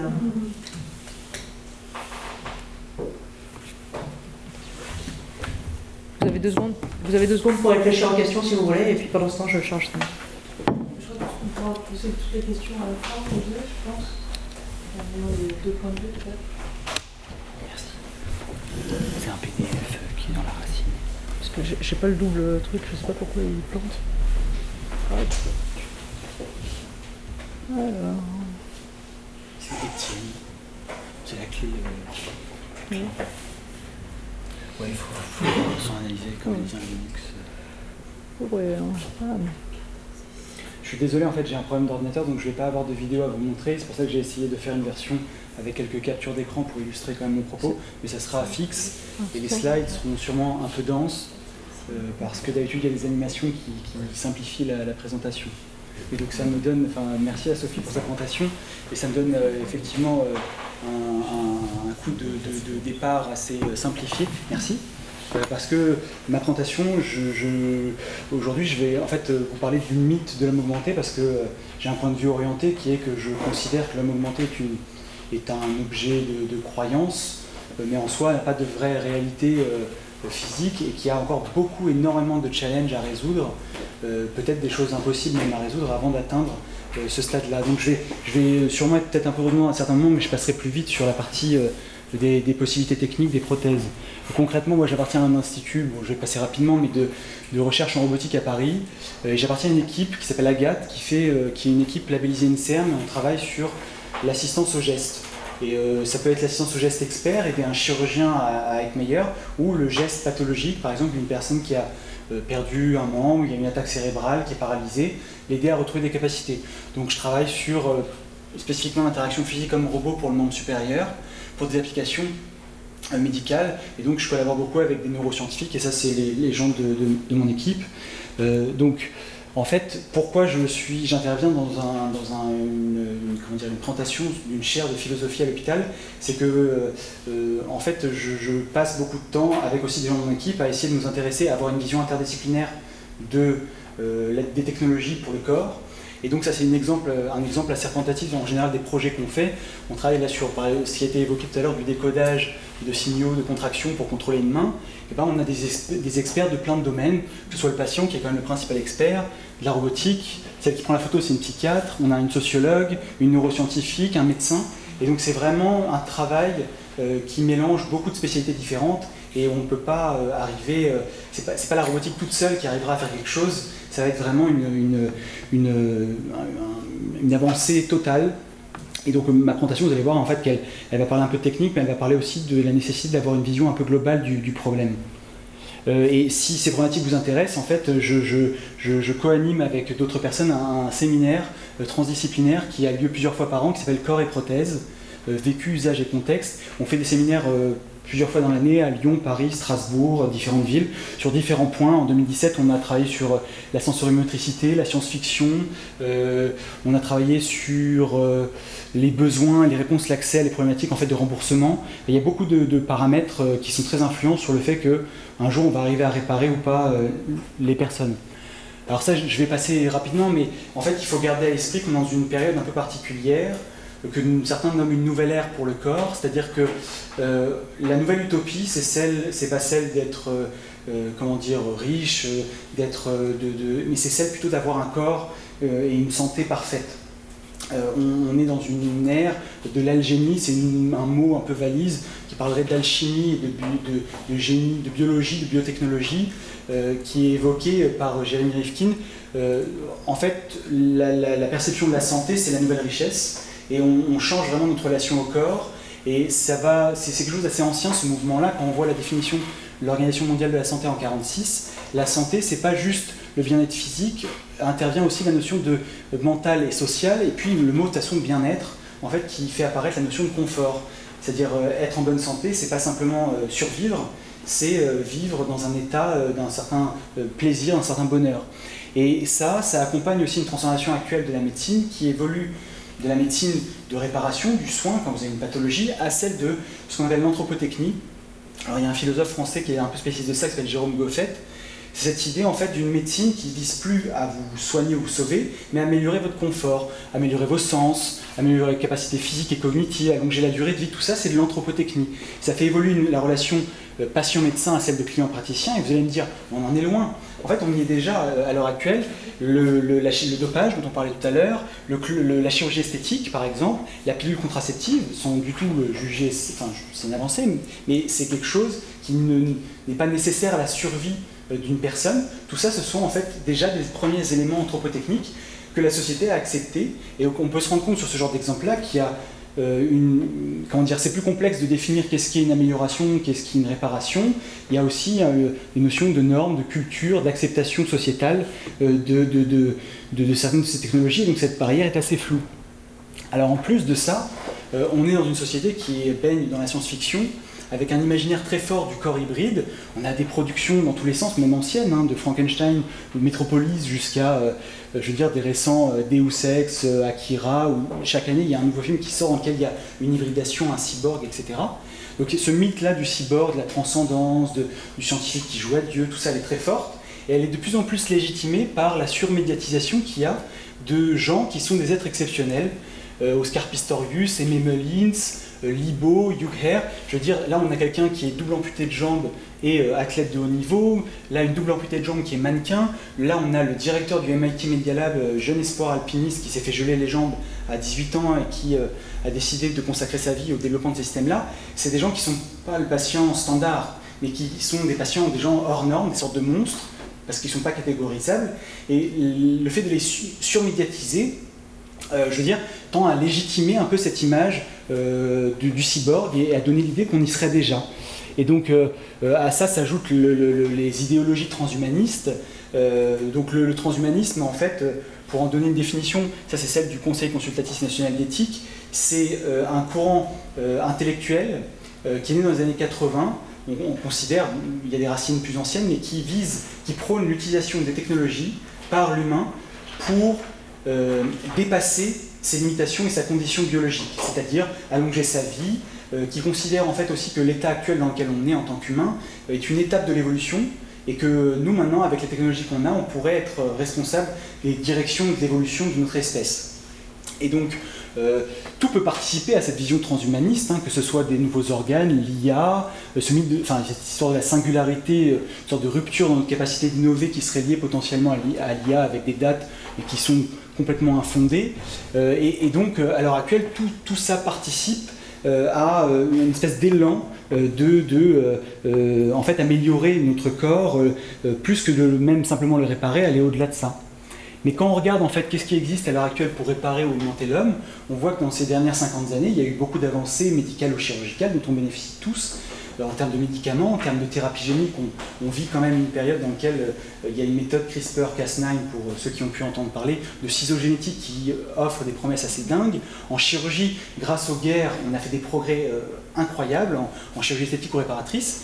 Et puis il y a des avancées technologiques basiques, hein, mais les lunettes, les adoptives, les cannes, les corsets qui existent, qui sont présentes, qui réparent, dont on a tous accès. Euh, il y a aussi des implants euh, pacemaker ou les pompes à insuline qui commencent, même si le cœur artificiel c'est encore un peu euh, particulier, il y a peu de tentatives, mais des pacemakers ou des défibrillateurs automatiques, vous serez surpris de voir le nombre de personnes passées 60 ans qui sont implantées et, ça se passe, c'est une routine assez basique clinique. Et puis il y a la robotique auquel on pense tout de suite, les exosquelettes, les prothèses, les BCI, c'est l'acronyme de Brain Computer Interface, les interfaces aux machines. Et on se dit, et même d'ailleurs, quand on demande aux gens euh, euh, c'est quoi les avancées de la médecine ces dernières années, les gens ils vous citent ça. Alors qu'en fait, concrètement, même moi travaillant là-dedans, je ne connais pas beaucoup de personnes qui soient vraiment réparées ou qui bénéficient de ce genre de technologie-là. Mais cette robotique, elle interpelle beaucoup l'imaginaire de l'augmentation, bien plus que les vraies avancées. Et donc le, but de cette présentation, ça va être en fait de voir c'est quoi la réalité de l'homme augmenté euh, à l'heure actuelle, et même sans aller jusque-là, est-ce qu'avant d'augmenter, est-ce que déjà on sait à peu près réparer? Et donc je vais passer un certain nombre d'objets euh, technologiques euh, pour, pour en dire quelques mots. Alors ça, va être un peu rapide, et puis ça va rejoindre ce qui a été dit tout à l'heure. Alors moi je, travaille sur le membre sup, donc j'ai une tendance à trouver les challenges sur le membre sup, et avoir, avoir l'impression que pour le membre sup, euh, il y a des, complexités euh, euh, très importantes et qu'on n'a pas encore tout résolu. Et sur le membre inférieur, il y a des dispositifs, il y a encore énormément d'améliorations, comme ça a été dit tout à l'heure. on a des systèmes en fait, qui sont sortis du laboratoire, qui commencent à être commercialisés, mais qui répondent à des besoins très très ponctuels et qui sont en aucun cas capables de gérer un équilibre ou des choses comme ça. Alors, il existe des systèmes qui sont sortis du laboratoire pour des hommes partiellement réparés ou rééduqués. Alors là, il y avait des vidéos, je suis désolé, on ne les voit pas, c'est pour la rééducation, mais pour la réparation, il y a plusieurs compagnies qui vendent des exosquelettes pour l'assistance à la marche de patients paraplégiques. Ces systèmes, ils sont très basiques. Donc un paraplégique, il n'a pas le contrôle, il est un blessé médulaire, il n'a pas le contrôle de ses jambes. Là, vous avez une machine, en fait, qui a des moteurs au niveau des genoux et des hanches. Et si vous voulez, cette machine, on peut lui faire jouer des mouvements. Donc la personne n'a pas le contrôle de ses jambes. On va faire jouer à ses jambes un cycle de marche, mais c'est à la personne de s'équilibrer avec le haut du corps et avec des béquilles. Et le contrôle qui est donné de ce système-là, c'est vous avez une montre, par exemple pour le rewalk, vous sélectionnez l'opération de se mettre debout, s'asseoir, etc. Et quand vous inclinez le torse, le système démarre. Donc vous êtes mis debout euh, en vous penchant, vous êtes debout, vous mettez avancé, puis vous faites ça, et là le système démarre, et c'est à vous de gérer votre équilibre, c'est à vous de gérer votre changement de poids sur les jambes pour tourner. Donc ça reste assez basique, mais ça rend un vrai service, ça permet à des personnes de se mettre un peu debout. C'est pas encore disponible, euh, disons, d'un point de vue financier pour le grand public, mais des centres d'appareillage, comme par exemple en France à Carpac, en Bretagne, euh, ils ont plusieurs exosquelettes, ils proposent des stages pour les patients paraplégiques, parce que la verticalisation a des grandes vertus euh, sur le moral, sur la circulation sanguine, sur les escarres, sur le transit intestinal, que le fauteuil ne résout pas. L'autre euh, domaine dans lequel on voit des exosquelettes commencer à apparaître dans des utilisations hors labo, c'est celui de l'assistance à opérateurs simples dans des contextes industriels. On peut parler d'assister, pas d'augmenter, parce que réellement, c'est des dispositifs qui, même s'ils assistent en général pour une tâche, par exemple, là c'est une expérience avec des robots de chez RB3D et euh, Colas Suisse sur l'opération de tirer de râteau quand vous devez déposer du goudron, ça tire sur les bras quelque chose d'assez horrible. Donc là, le râteau est tenu par l'exosquelette. Donc là, ça, ça soulage la personne au niveau des bras. L'expérimentation a montré que par contre, la personne, elle est assez entravée dans le robot, et donc l'énergie gagnée sur les bras, on va la perdre un peu ailleurs sur les jambes, et c'est pas encore dit que ces solutions-là, elles soient extrêmement efficaces. Et un exosquelette, c'est pas toujours quelque chose de, sophistiqué. Ça, c'est un exosquelette de Lockheed Martin, le Mantis, euh, qui est à la base un équipementier militaire américain. Effectivement, euh, les, militaires s'intéressent beaucoup à ces solutions-là pour essayer d'augmenter les, capacités des, personnes ou préserver leur énergie. Ça, c'est pour l'industrie. C'est un simple système à ressort. Ça ressemble à une Steadicam euh, pour les opérateurs caméra. Vous avez peut-être déjà vu des gens qui, au lieu de tenir la caméra, la, caméra est attachée à un bras qui est retenu lui-même au corps de la personne euh, sur un plastron avec des ressorts. Ça fait que concrètement, vous ne portez pas la caméra du bras, une partie du poids est repris par ces ressorts. Là, c'est le même principe, la meuleuse, une partie de son poids est repris par ce mécanisme à double parallélogramme. Donc en soi, c'est passif, c'est juste que l'objet vous paraît moins lourd parce qu'une partie du poids est sur votre tronc plutôt que bout de vos bras. Donc ça peut prendre des aspects simples, et quand on spécifie vraiment un besoin très précis, très ponctuel, alors on sait faire un objet commercial, mais cet exosquelette pour les paraplégiques, il ne peut pas être utilisé pour un militaire. Euh, celui pour euh, aider un opérateur, c'est pas celui pour une personne âgée ou pour faire de la rééducation. À chaque fois, ce sont des objets très très spécifiques. On a tellement réduit le cahier des charges qu'on sait à peu près faire une solution. Mais malgré tout, il reste des gros verrous scientifiques qui sont, comme ça a été dit, le partage du contrôle. À l'heure actuelle, ces cas-là sont les cas les plus simples parce que comme la personne n'a pas de contrôle de ses jambes, bah, vous faites bouger, vous activez le robot et le robot bouge. Mais dans des cas où les personnes ont encore de la motricité, là, il faut respecter ce qu'elle fait, suivre son mouvement, ne pas l'entraver, et on est dans des challenges extrêmement euh, compliqués. Et il faut garder une chose à l'esprit, alors il y a la vidéo marche pas, mais c'est qu'on nous revend assez souvent des technologies comme étant du futur, alors qu'en fait les concepts sont anciens. Les exosquelettes d'assistance à la marche des paraplégiques, les pionniers, c'est euh, le Mihailo Pupin Institute à Belgrade en Serbie, on est en 69, et là vous avez un exosquelette d'assistance à la marche des paraplégiques, pneumatique, de Vu Brakovic, un des pères du ZMP, de la machine humanoïde, toutes ces choses-là. Donc on a amélioré plein de choses, les matériaux, la puissance de calcul embarqué. Euh, là, il y avait un ombilical avec un ordi qui devait prendre la pièce à côté, mais les concepts, finalement, sont euh, en général anciens. Alors pour les prothèses, je vais passer rapidement euh, sur le membre inférieur, mais disons que sur le membre inférieur, ce qu'il faut garder à l'esprit, c'est qu'à l'heure actuelle, à de très très rares cas de recherche, les prothèses sont des dispositifs euh, qui sont réactifs, autonomes, euh, qui réagissent à ce que vous faites. Une prothèse de genou, là on a les deux modèles les plus utilisés euh, sur les patients, des prothèses des, genoux en microprocesseurs. Ils ont un certain nombre de capteurs et ils vont moduler leur comportement en fonction de ce que vous faites. Leur comportement, c'est quoi? Bah, C'est-à-dire qu'en fait, c'est un système qui n'est pas motorisé, qui est passif, c'est un ressort amortisseur, mais dont les caractéristiques vont être modulées en fonction de si vous marchez vite, lentement, en pente, de dévers. Et donc le système va, reconnaître ça, va reconnaître aussi les mouvements particuliers que vous allez faire de votre hanche pour savoir qu'à des certains moments de la marche, il faut libérer le genou, le relâcher, le bloquer, etc. Et pour les chevilles, on a cette même évolution. On est passé de systèmes euh, mécaniques simples, donc des lames, qui peuvent être plus ou moins faites pour la course ou pour les marches lentes, les types K1, K2. Et en fait, on évolue vers des systèmes actifs, intelligents, dans lequel finalement, au lieu d'avoir une seule raideur, un seul ressort qui n'est pas adapté à toutes les conditions, on va avoir un système qui peut faire varier sa raideur. Alors là, c'est deux produits euh, qui sont à la vente, pas encore passés au remboursement, des deux leaders euh, islandais au sur et allemand Autobock.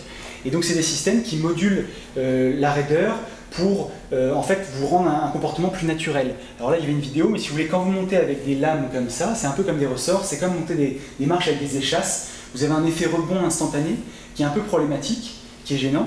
Alors qu'avec des systèmes comme ça, vous pouvez avoir un décalage entre le moment où vous appuyez et ça relâche l'énergie, et c'est beaucoup plus adapté à pas mal d'étapes de, de franchissement.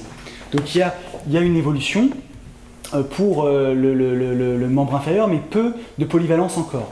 Pour le membre sup, comme ça a été euh, tout à fait expliqué tout à l'heure, en fait, la principale technique technologique qui existe à l'heure actuelle, c'est le contrôle myoélectrique. Alors, la première chose qu'il faut en fait voir, c'est qu'il y a un énorme décalage à l'heure actuelle entre le matériel et les possibilités de le contrôler.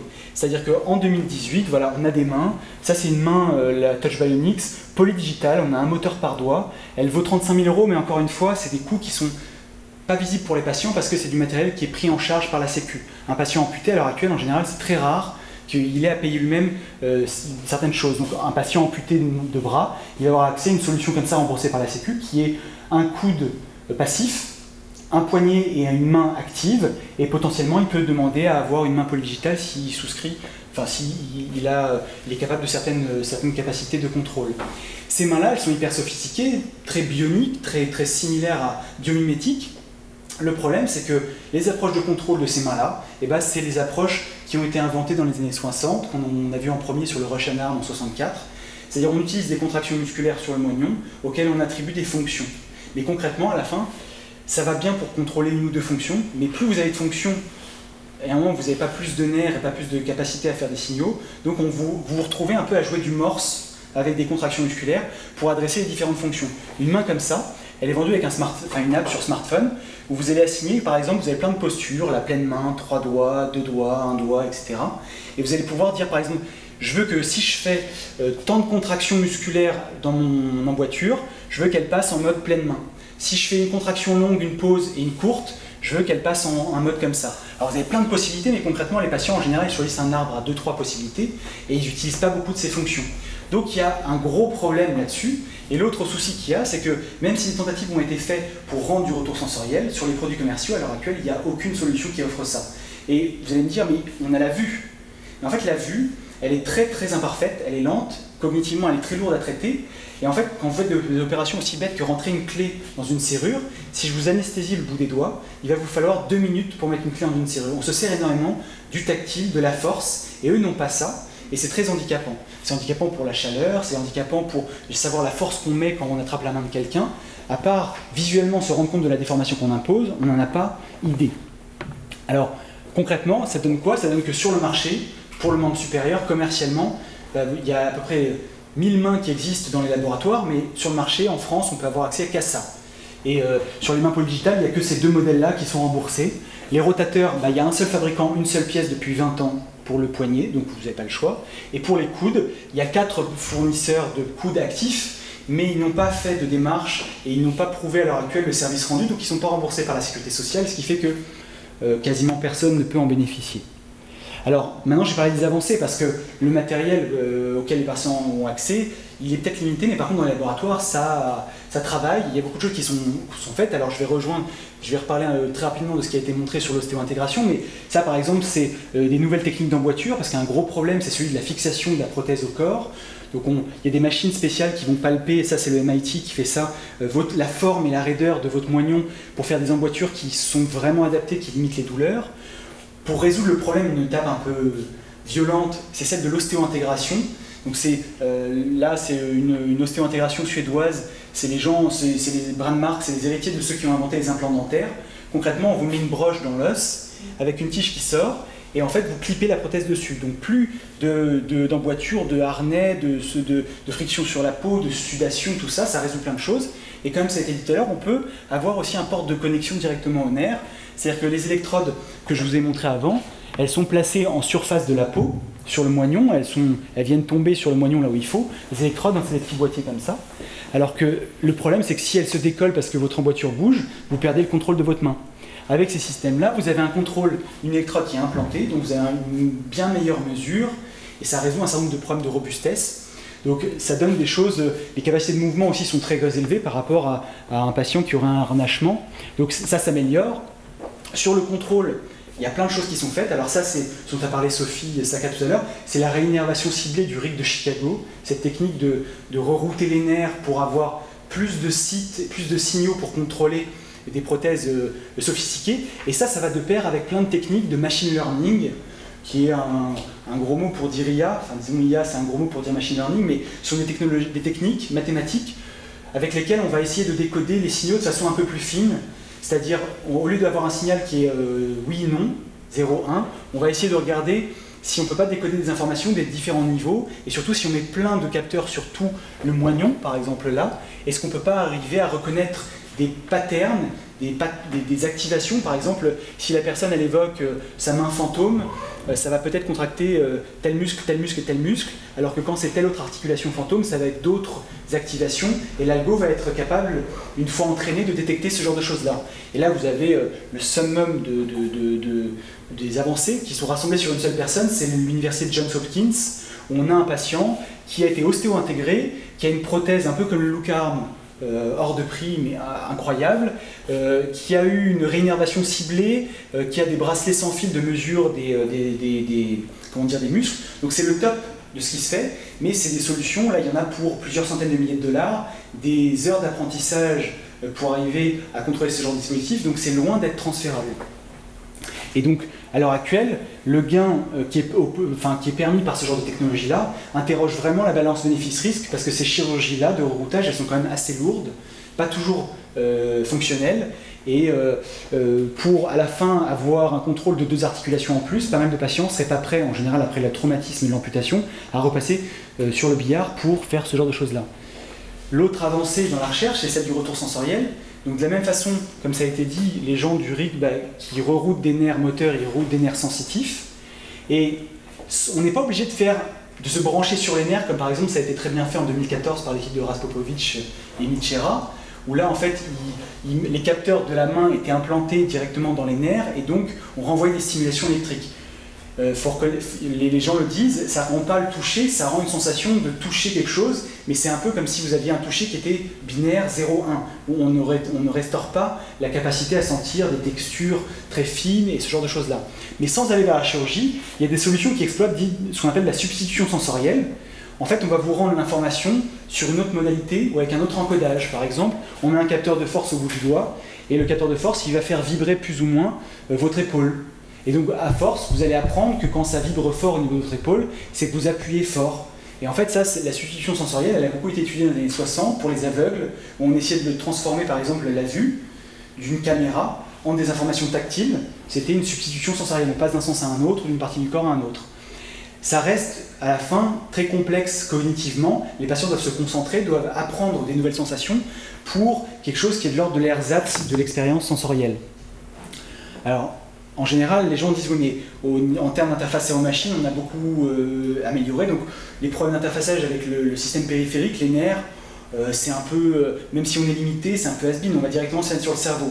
Il faut savoir qu'en fait, pour le cerveau, on est vraiment sur des balbutiements. Les objets commerciaux sont des blagues monumentales qui mesurent plutôt la contraction des muscles faciaux plutôt que l'activité du cerveau.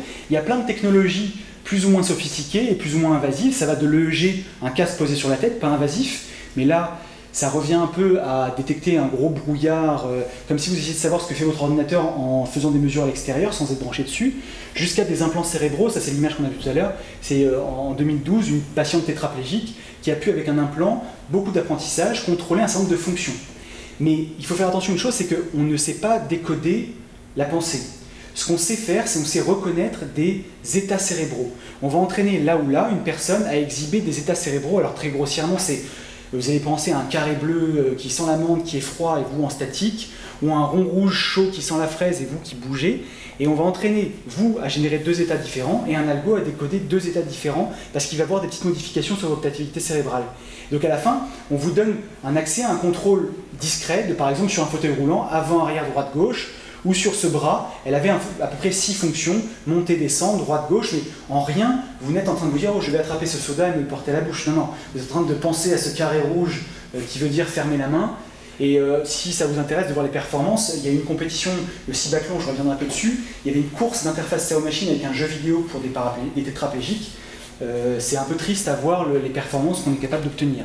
Alors, il y a des améliorations, avec des choses euh, plus ou moins invasives. Là, par exemple, c'est une tentative en 2016 où on a un patient tétra qui est implanté dans son cortex.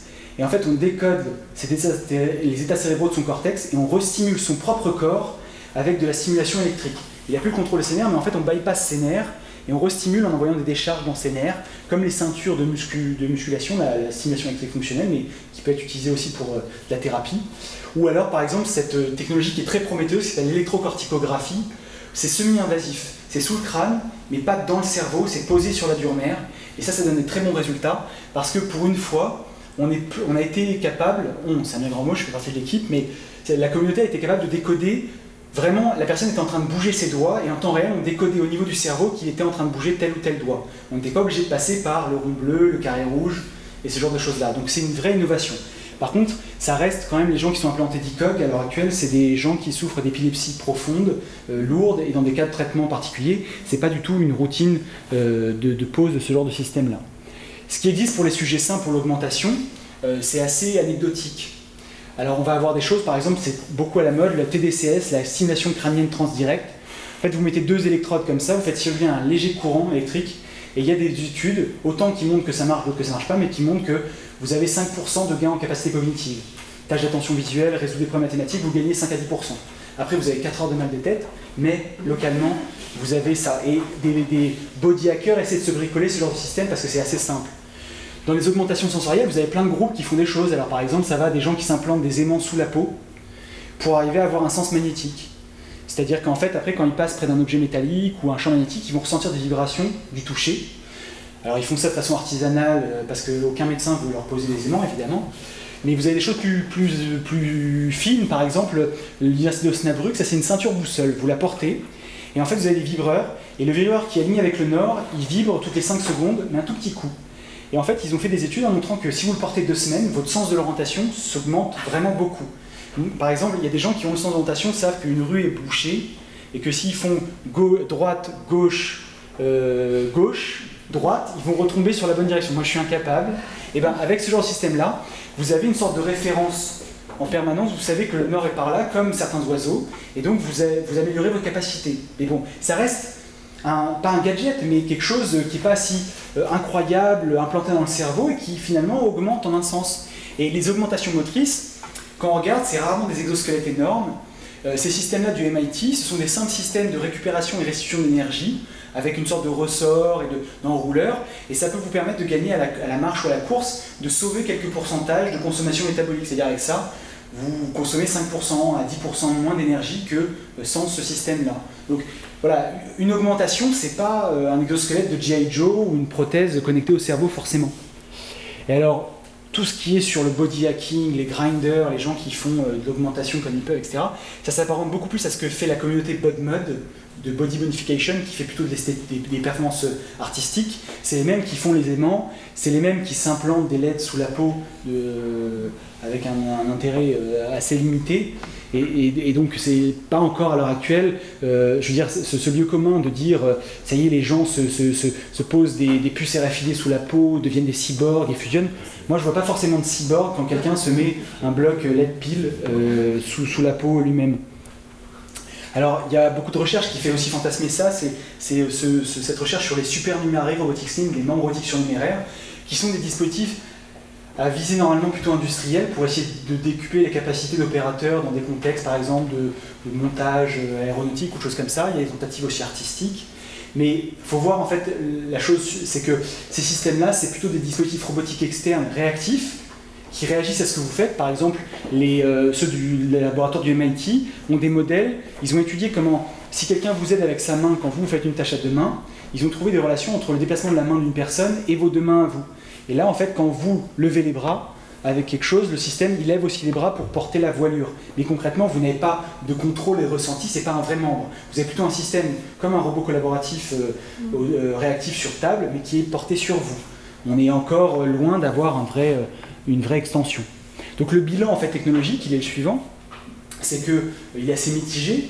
Il y a des super avancées technologiques, mais concrètement, il y a des gros verrous scientifiques en termes de décodage, notamment parce que derrière, ça sous-entend comprendre le contrôle moteur humain, comprendre l'équilibre, comprendre l'individualisation, la, personnalisation, elle est énorme. On ne marche pas de la même façon, de la même façon, euh, je ne saisis pas un objet de la même façon que vous. Et euh, cette idée euh, de prendre le côté droit pour euh, reprendre le, pour symétriser le côté gauche, c'est souvent une aberration, en tout cas pour le membre supérieur, parce qu'on a une dominance très forte entre notre, si on est droitier ou gaucher, et c'est assez rare qu'on se comporte de la même façon des deux côtés, donc on n'a même pas. il y a un vrai manque de, compréhension et de personnalisation de ces systèmes. Les temps d'apprentissage sont extrêmement longs et complexes. L'expérience sensorimotrice est assez pauvre parce que ce qu'on restitue comme sensation c'est quand même un peu léger. Tout ça prend un coût cognitif très élevé. Donc, le final, c'est que en fait, finalement, ces technologies, elles n'offrent pas de capacité surhumaine, mais par contre, qu'elles en nécessitent pour arriver à fonctionner. Un patient qui a une main Touch Bionics à 35 000 euros et qui vous montre que là, par exemple, il peut nouer ses lacets et qui vous donne l'impression que c'est naturel, en fait, derrière, il est en train de faire euh, des contractions morses euh, à fond, vous faire croire que tout à fait tout va bien. Il sent pas qu'il a attrapé son lacet, il est obligé de bien regarder ce qu'il fait. Et en fait, lui, c'est un athlète, c'est un expert, c'est un magicien. Euh, c'est lui qui est augmenté et c'est pas du tout la prothèse qui est responsable de cette performance. Et donc, quelques éléments, c'est que bon, les verrous subsistent, que le prototype n'est pas le produit, et qu'à l'heure actuelle, les médias mettent beaucoup en avant des réalisations de laboratoire qui marchent parce qu'il y a 10 ingénieurs autour, euh, parce que la personne s'est entraînée deux heures pour 3 minutes de test. Et concrètement, de passer du preuve de concept à un produit, c'est très lourd, il y a des contraintes de marché énormes. Les prothèses, tout le monde va en faire à l'heure actuelle. Le, le problème, c'est qu'à la fin, une fois qu'on a des super innovations, qu'on va avoir des industriels, le marché en France des amputés de membres sup, c'est 4000 personnes avec 200 nouveaux cas par an, remboursés par la Sécu, qui impose des baisses de prix, euh, des procédures de renouvellement complexes, des marquages, des normes. Personne n'a envie d'investir pour viabiliser euh, un truc euh, qui se met dans le cerveau, qui en plus, il y a des risques en termes d'assurance, etc. Donc ça, c'est un des gros problèmes. Et puis cette notion de dîner et d'acquis, c'est que en fait, il y a beaucoup d'apprentissage et d'efforts cognitifs pour les patients. Je, vais revenir en fait sur quelques exemples. Donc, la prothèse, en fait, c'est un objet euh, très très complexe parce que euh, c'est pas que la technologie, c'est aussi en fait l'écosystème qu'il y a autour, euh, c'est aussi l'apprentissage, c'est aussi ce nouveau corps, c'est aussi l'image que ça donne, comme ça a été dit tout à l'heure. L'aspect esthétique est vraiment euh, très important. Euh, et, en fait, il y a plusieurs phénomènes qui sont responsables de notre croyance en l'homme augmenté. Et je vais en passer quelques-uns. Un, un- un premier, c'est cette notion de performance. C'est qu'on a l'impression, parce qu'on voit Oscar Pistorius courir, alors là, euh, la vidéo marche pas, que ça y est, un homme peut courir plus rapidement que l'humain. Sauf qu'en fait, Oscar Pistorius, quand il court pas sur le bord de la piste, il est comme ça. Parce que les lames de course, elles garantissent pas l'équilibre quasi statique. Donc si vous voulez vous tenir debout sans bouger, il faut utiliser des pieds différents. Donc en fait, alors il, est augmenté pour une tâche, mais il est diminué pour d'autres. Il y a une main qui est, est disponible pour les gens qui bricolent, les agriculteurs chez Autobox, qui s'appelle le Greifer. C'est une pince qui sert avec une force qui est double de la force humaine. Ça peut, c'est comme une tenaille en fait à la place de la main. Là, vous êtes augmenté pour saisir euh, un objet ou pour casser quelque chose. Et concrètement, euh, pour jouer du piano, vous êtes handicapé. Et donc, il y a vraiment un problème, c'est qu'on oublie en fait que la principale caractéristique de notre performance, c'est celle de la polyvalence. Et qu'en fait, on n'est pas très bon dans plein de choses, mais on sait faire plein de choses. Et à l'heure actuelle, des systèmes technologiques qui permettent une performance extra-humaine ou surhumaine, en général, euh, ils, nous en- euh, handicapent sur d'autres euh, d'autres capacités. Donc, si on fait un bilan global, on ne peut pas vraiment parler d'augmentation. L'autre chose qu'il y a, c'est qu'il y a généralement une confusion entre l'expertise sensorimotrice et l'augmentation. C'est-à-dire que on est bien conscient quand on voit un prodige de 11 ans jouer du violon, qui a un aspect don, mais qui a un aspect surtout 11 heures de pratique par jour, ce week-end inclus. Et bien quand on voit un patient avec une prothèse de main euh, technologique carbone, on va faire l'hypothèse qu'il est augmenté, que la technologie est incroyable, alors qu'en fait, bah, il est à peu près dans le cadre d'un enfant prodige asiatique, il va devoir passer des heures et des heures pour arriver à euh, comment dire, euh, re- récupérer des fonctions. Et en fait, cette notion de surhomme, c'est un peu ce côté instantané. Genre, vous mettrait une prothèse, pouf, c'est comme avant, votre corps, vous en jouissez tout de suite, vous avez des performances incroyables. Alors qu'en fait, vous le payez. Cette personne, elle l'a payé par des heures de pratique, d'assiduité, il n'y a rien de gratuit. Et donc, euh, euh, on a une tendance à voir l'augmentation comme ça. En fait, on peut aussi augmenter euh, par la pratique, en faisant du sport, on peut gagner en performance, on peut, on peut gagner en, capacité respiratoire en faisant du cardio. Tout, tout se paye, et ben, la technologie, c'est à peu près pareil. Euh, un autre problème, c'est l'oubli de la complexité technique du corps. Ben, on en revient un peu à ça, c'est que alors là, d'habitude, on voit un bébé dans un stade un peu avant 12 mois où on n'a pas encore forcément de désynchronisation possible dans la commande motrice entre les pieds et les mains. Et donc, quand le bébé bouge les mains, il bouge les pieds. Et ça, ça s'apprend. On, met, euh, on met à peu près 18 mois pour être capable de marcher. Euh, et, et ben, en fait, le corps, c'est notre premier objet technologique. Il a fallu beaucoup de- de- d'efforts, de, d'essais, de ratés pour arriver à maîtriser ce corps-là. Et pour arriver à, à- à attraper une expertise motrice comme jouer du violon, ça va être des années de pratique. Et ben, ça va être la même chose pour une prothèse qui, comme ça a été dit tout à l'heure, est un outil. Est un outil comme un autre, est un outil comme serait un archer. Vous allez devoir réapprendre à se servir de ça. Ça ressemble à une main, mais concrètement, c'est pas vraiment une main. Et ça, beaucoup de patients qui euh, arrivent dans cet instant d'appareillage, ont cette image du mythe, de la technologie, des médias, des preuves de concept, et puis sont désespérés par le fait qu'ils vont devoir s'entraîner des semaines pour arriver à un résultat euh, un peu basique. Alors, derrière, nous, euh, qui ne sommes pas des patients, on est aussi un peu responsable de ça, c'est que la société a, une vraie technophilie, une vraie, euh, une vraie attraction et un fantasme pour le progrès. Et là, c'est un exemple d'un raté pour moi, mais qui est bien représentatif. Il y a cette société qui s'appelle Konami qui édite ce jeu vidéo qui s'appelle Deus Ex, dans lequel vous jouez un héros futuriste qui est euh, hybride. Et en fait, il y a une, société qui s'appelle Sarif qui vend euh, dans le jeu des prothèses comme ça, mais qui vous nécessite un traitement anti-rejet extrêmement cher et tout le monde devient accro et, le monde euh, dérape. Et en fait, euh, cette société, pour faire un coup de com', a financé la réalisation d'une prothèse inspirée du jeu vidéo avec un candidat choisi. Et le résultat, ça a été ça la prothèse de Konami. Cette prothèse, elle paraît super futuriste, elle répond au canon esthétique du cyborg, de la modernité. Mais concrètement, cette prothèse-là, elle ne marche pas mieux qu'une prothèse myoélectrique des années 60. Il a un contrôle myo sur son moignon, il a le mouvement de la main, le mouvement du poignet, le coude, il est passif. Concrètement, fonctionnellement, ça lui apporte rien de plus. Par contre, en 2016, vous avez une station d'atterrissage d'un mini drone hélicoptère, une batterie USB pour recharger votre smartphone, des lasers et des LED qui clignotent euh, en fonction de votre rythme cardiaque. C'est incroyable. Et donc, le problème qu'il y a, c'est que l'objet euh, répond plutôt aux besoins de, science-fiction, des désirs de, progrès, de, cyborg, mais d'un point de vue purement fonctionnel et réali- réaliste, euh, on n'a pas avancé du tout. Et on peut se faire avoir assez facilement par l'esthétique. Et on peut se faire avoir d'autant plus que certains patients jouent de ça. Alors ça, c'est un patient avec lequel nous, on travaille euh, de l'IRR, de Nancy, un centre d'appareillage. En fait, c'est quelqu'un qui a volontairement choisi d'avoir une prothèse ostentatoire, avec un look carbone, avec l'éclair de flash. Il a demandé d'avoir un look noir, un gant transparent et pas un gant cher. Pourquoi? Et certains patients suivent cette tendance, c'est que c'est intéressant en fait de se reconstruire une identité sociale euh, de cyborg plutôt que d'handicapé. Et les gens ont compris ça. Alors tout le monde n'est pas comme ça, il y a beaucoup de gens qui cherchent encore à se cacher, qui veulent avoir la, prothèse la plus discrète possible, mais des gens se sont rendus compte que euh, finalement, euh, comme on va se faire coller une étiquette de façon par la société, autant que ça soit une étiquette plutôt cool, à la mode, euh, ou qui fait un peu plus rêver sur les performances, etc. Euh, et, donc ils jouent ce rôle en fait du surhomme, même si au fond eux sont bien conscients en fait des limites de leur appareillage, des souffrances, des contraintes que, ça impose. Voilà, et donc bon, euh, je, la, conclusion elle est, rapide, mais c'est que selon moi, mais c'est un point de vue, il n'y a pas vraiment encore d'homme euh, réparé, donc euh, l'homme augmenté euh, c'est vraiment une construction un peu idéologique, mythologique, que l'humain malgré tout reste vraiment la clé de toutes ces technologies-là, et qu'il faut faire attention donc de ne pas développer la technologie seul, il faut toujours avoir des contacts avec les patients, les médecins, parce que dès qu'on a des contacts avec les autres domaines, on se rend bien compte que c'est peut-être pas le meilleur objet technique qui fonctionne le mieux. Et euh, la conclusion, elle, là- là-dessus et sur un autre slide, c'est qu'il y a eu une compétition en 2016, euh, le Cibaclon. C'est une sorte de pendant des Jeux paralympiques, parce qu'un Jeu paralympique, vous n'avez pas droit aux aides techniques actives.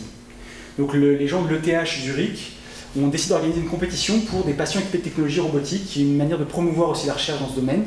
Donc il y a des équipes qui sont autour d'un athlète, un patient avec une technologie d'une université, d'un labo, d'une d'un- d'une société. Et il y a des courses, alors une course pour les interfacer aux machines pour les gens complètement paralysés, la course vélo électrique avec euh, vélo euh, couché avec simulation électrique pour des paras, et puis il y a une course prothèse des membres sup. Alors les courses, hein, si vous êtes dans un stade, vous avez des lignes, c'est un peu interville. Il faut faire des activités de la vie du quotidien, par exemple couper du pain, euh, visser une ampoule, euh, accrocher du linge, etc. Il y a les meilleures équipes du monde, hein, l'Imperial College, le TH. Là, on reconnaît le patient ostéo-intégré de l'université de Göteborg euh, avec les nerfs euh, implantés et tout. Incroyable. Bah, le mec qui gagne, c'est Bob Radossi d'une équipe polonaise qui a une prothèse mécanique à câble du 19e. C'est-à-dire, il n'a pas d'électronique, il a un câble avec un harnais qui fait que quand il bouge son épaule opposée, bah, sa pince s'ouvre et quand il relâche, ça ferme. Mais concrètement, le système est assez simple pour qu'il en soit devenu un expert complet. Alors que là, on a des systèmes où je pense que deux heures avant, l'équipe a dû leur faire une mise à jour aux, athlètes en disant Ouais, on a codé un truc, euh, tu vas voir, euh, c'est super. Et, et avec des problèmes de robustesse, parce que plus on essaie de faire quelque chose de sophistiqué, moins c'est robuste, moins c'est prédictible. Donc c'est un, un- un- bon exemple. Et le dernier, je vous invite à regarder cette performance là de Manami Ito, qui est une, athlète euh, para. Et euh, on trouve ça, je pense, sur YouTube, et j'avais la vidéo, elle est de mauvaise qualité, mais c'est une personne qui est désarticulée d'épaule, donc elle est amputée quand même très haut, vous voyez, et elle a une prothèse qui est purement passive. Là, c'est des rotules et un pivot. Et donc, euh, sans la vidéo, attendez, je pense que j'ai peut-être la. Je l'avais mise. hop. Vous allez voir, pourvu que ça passe. Donc, c'est passif, c'est juste articulé.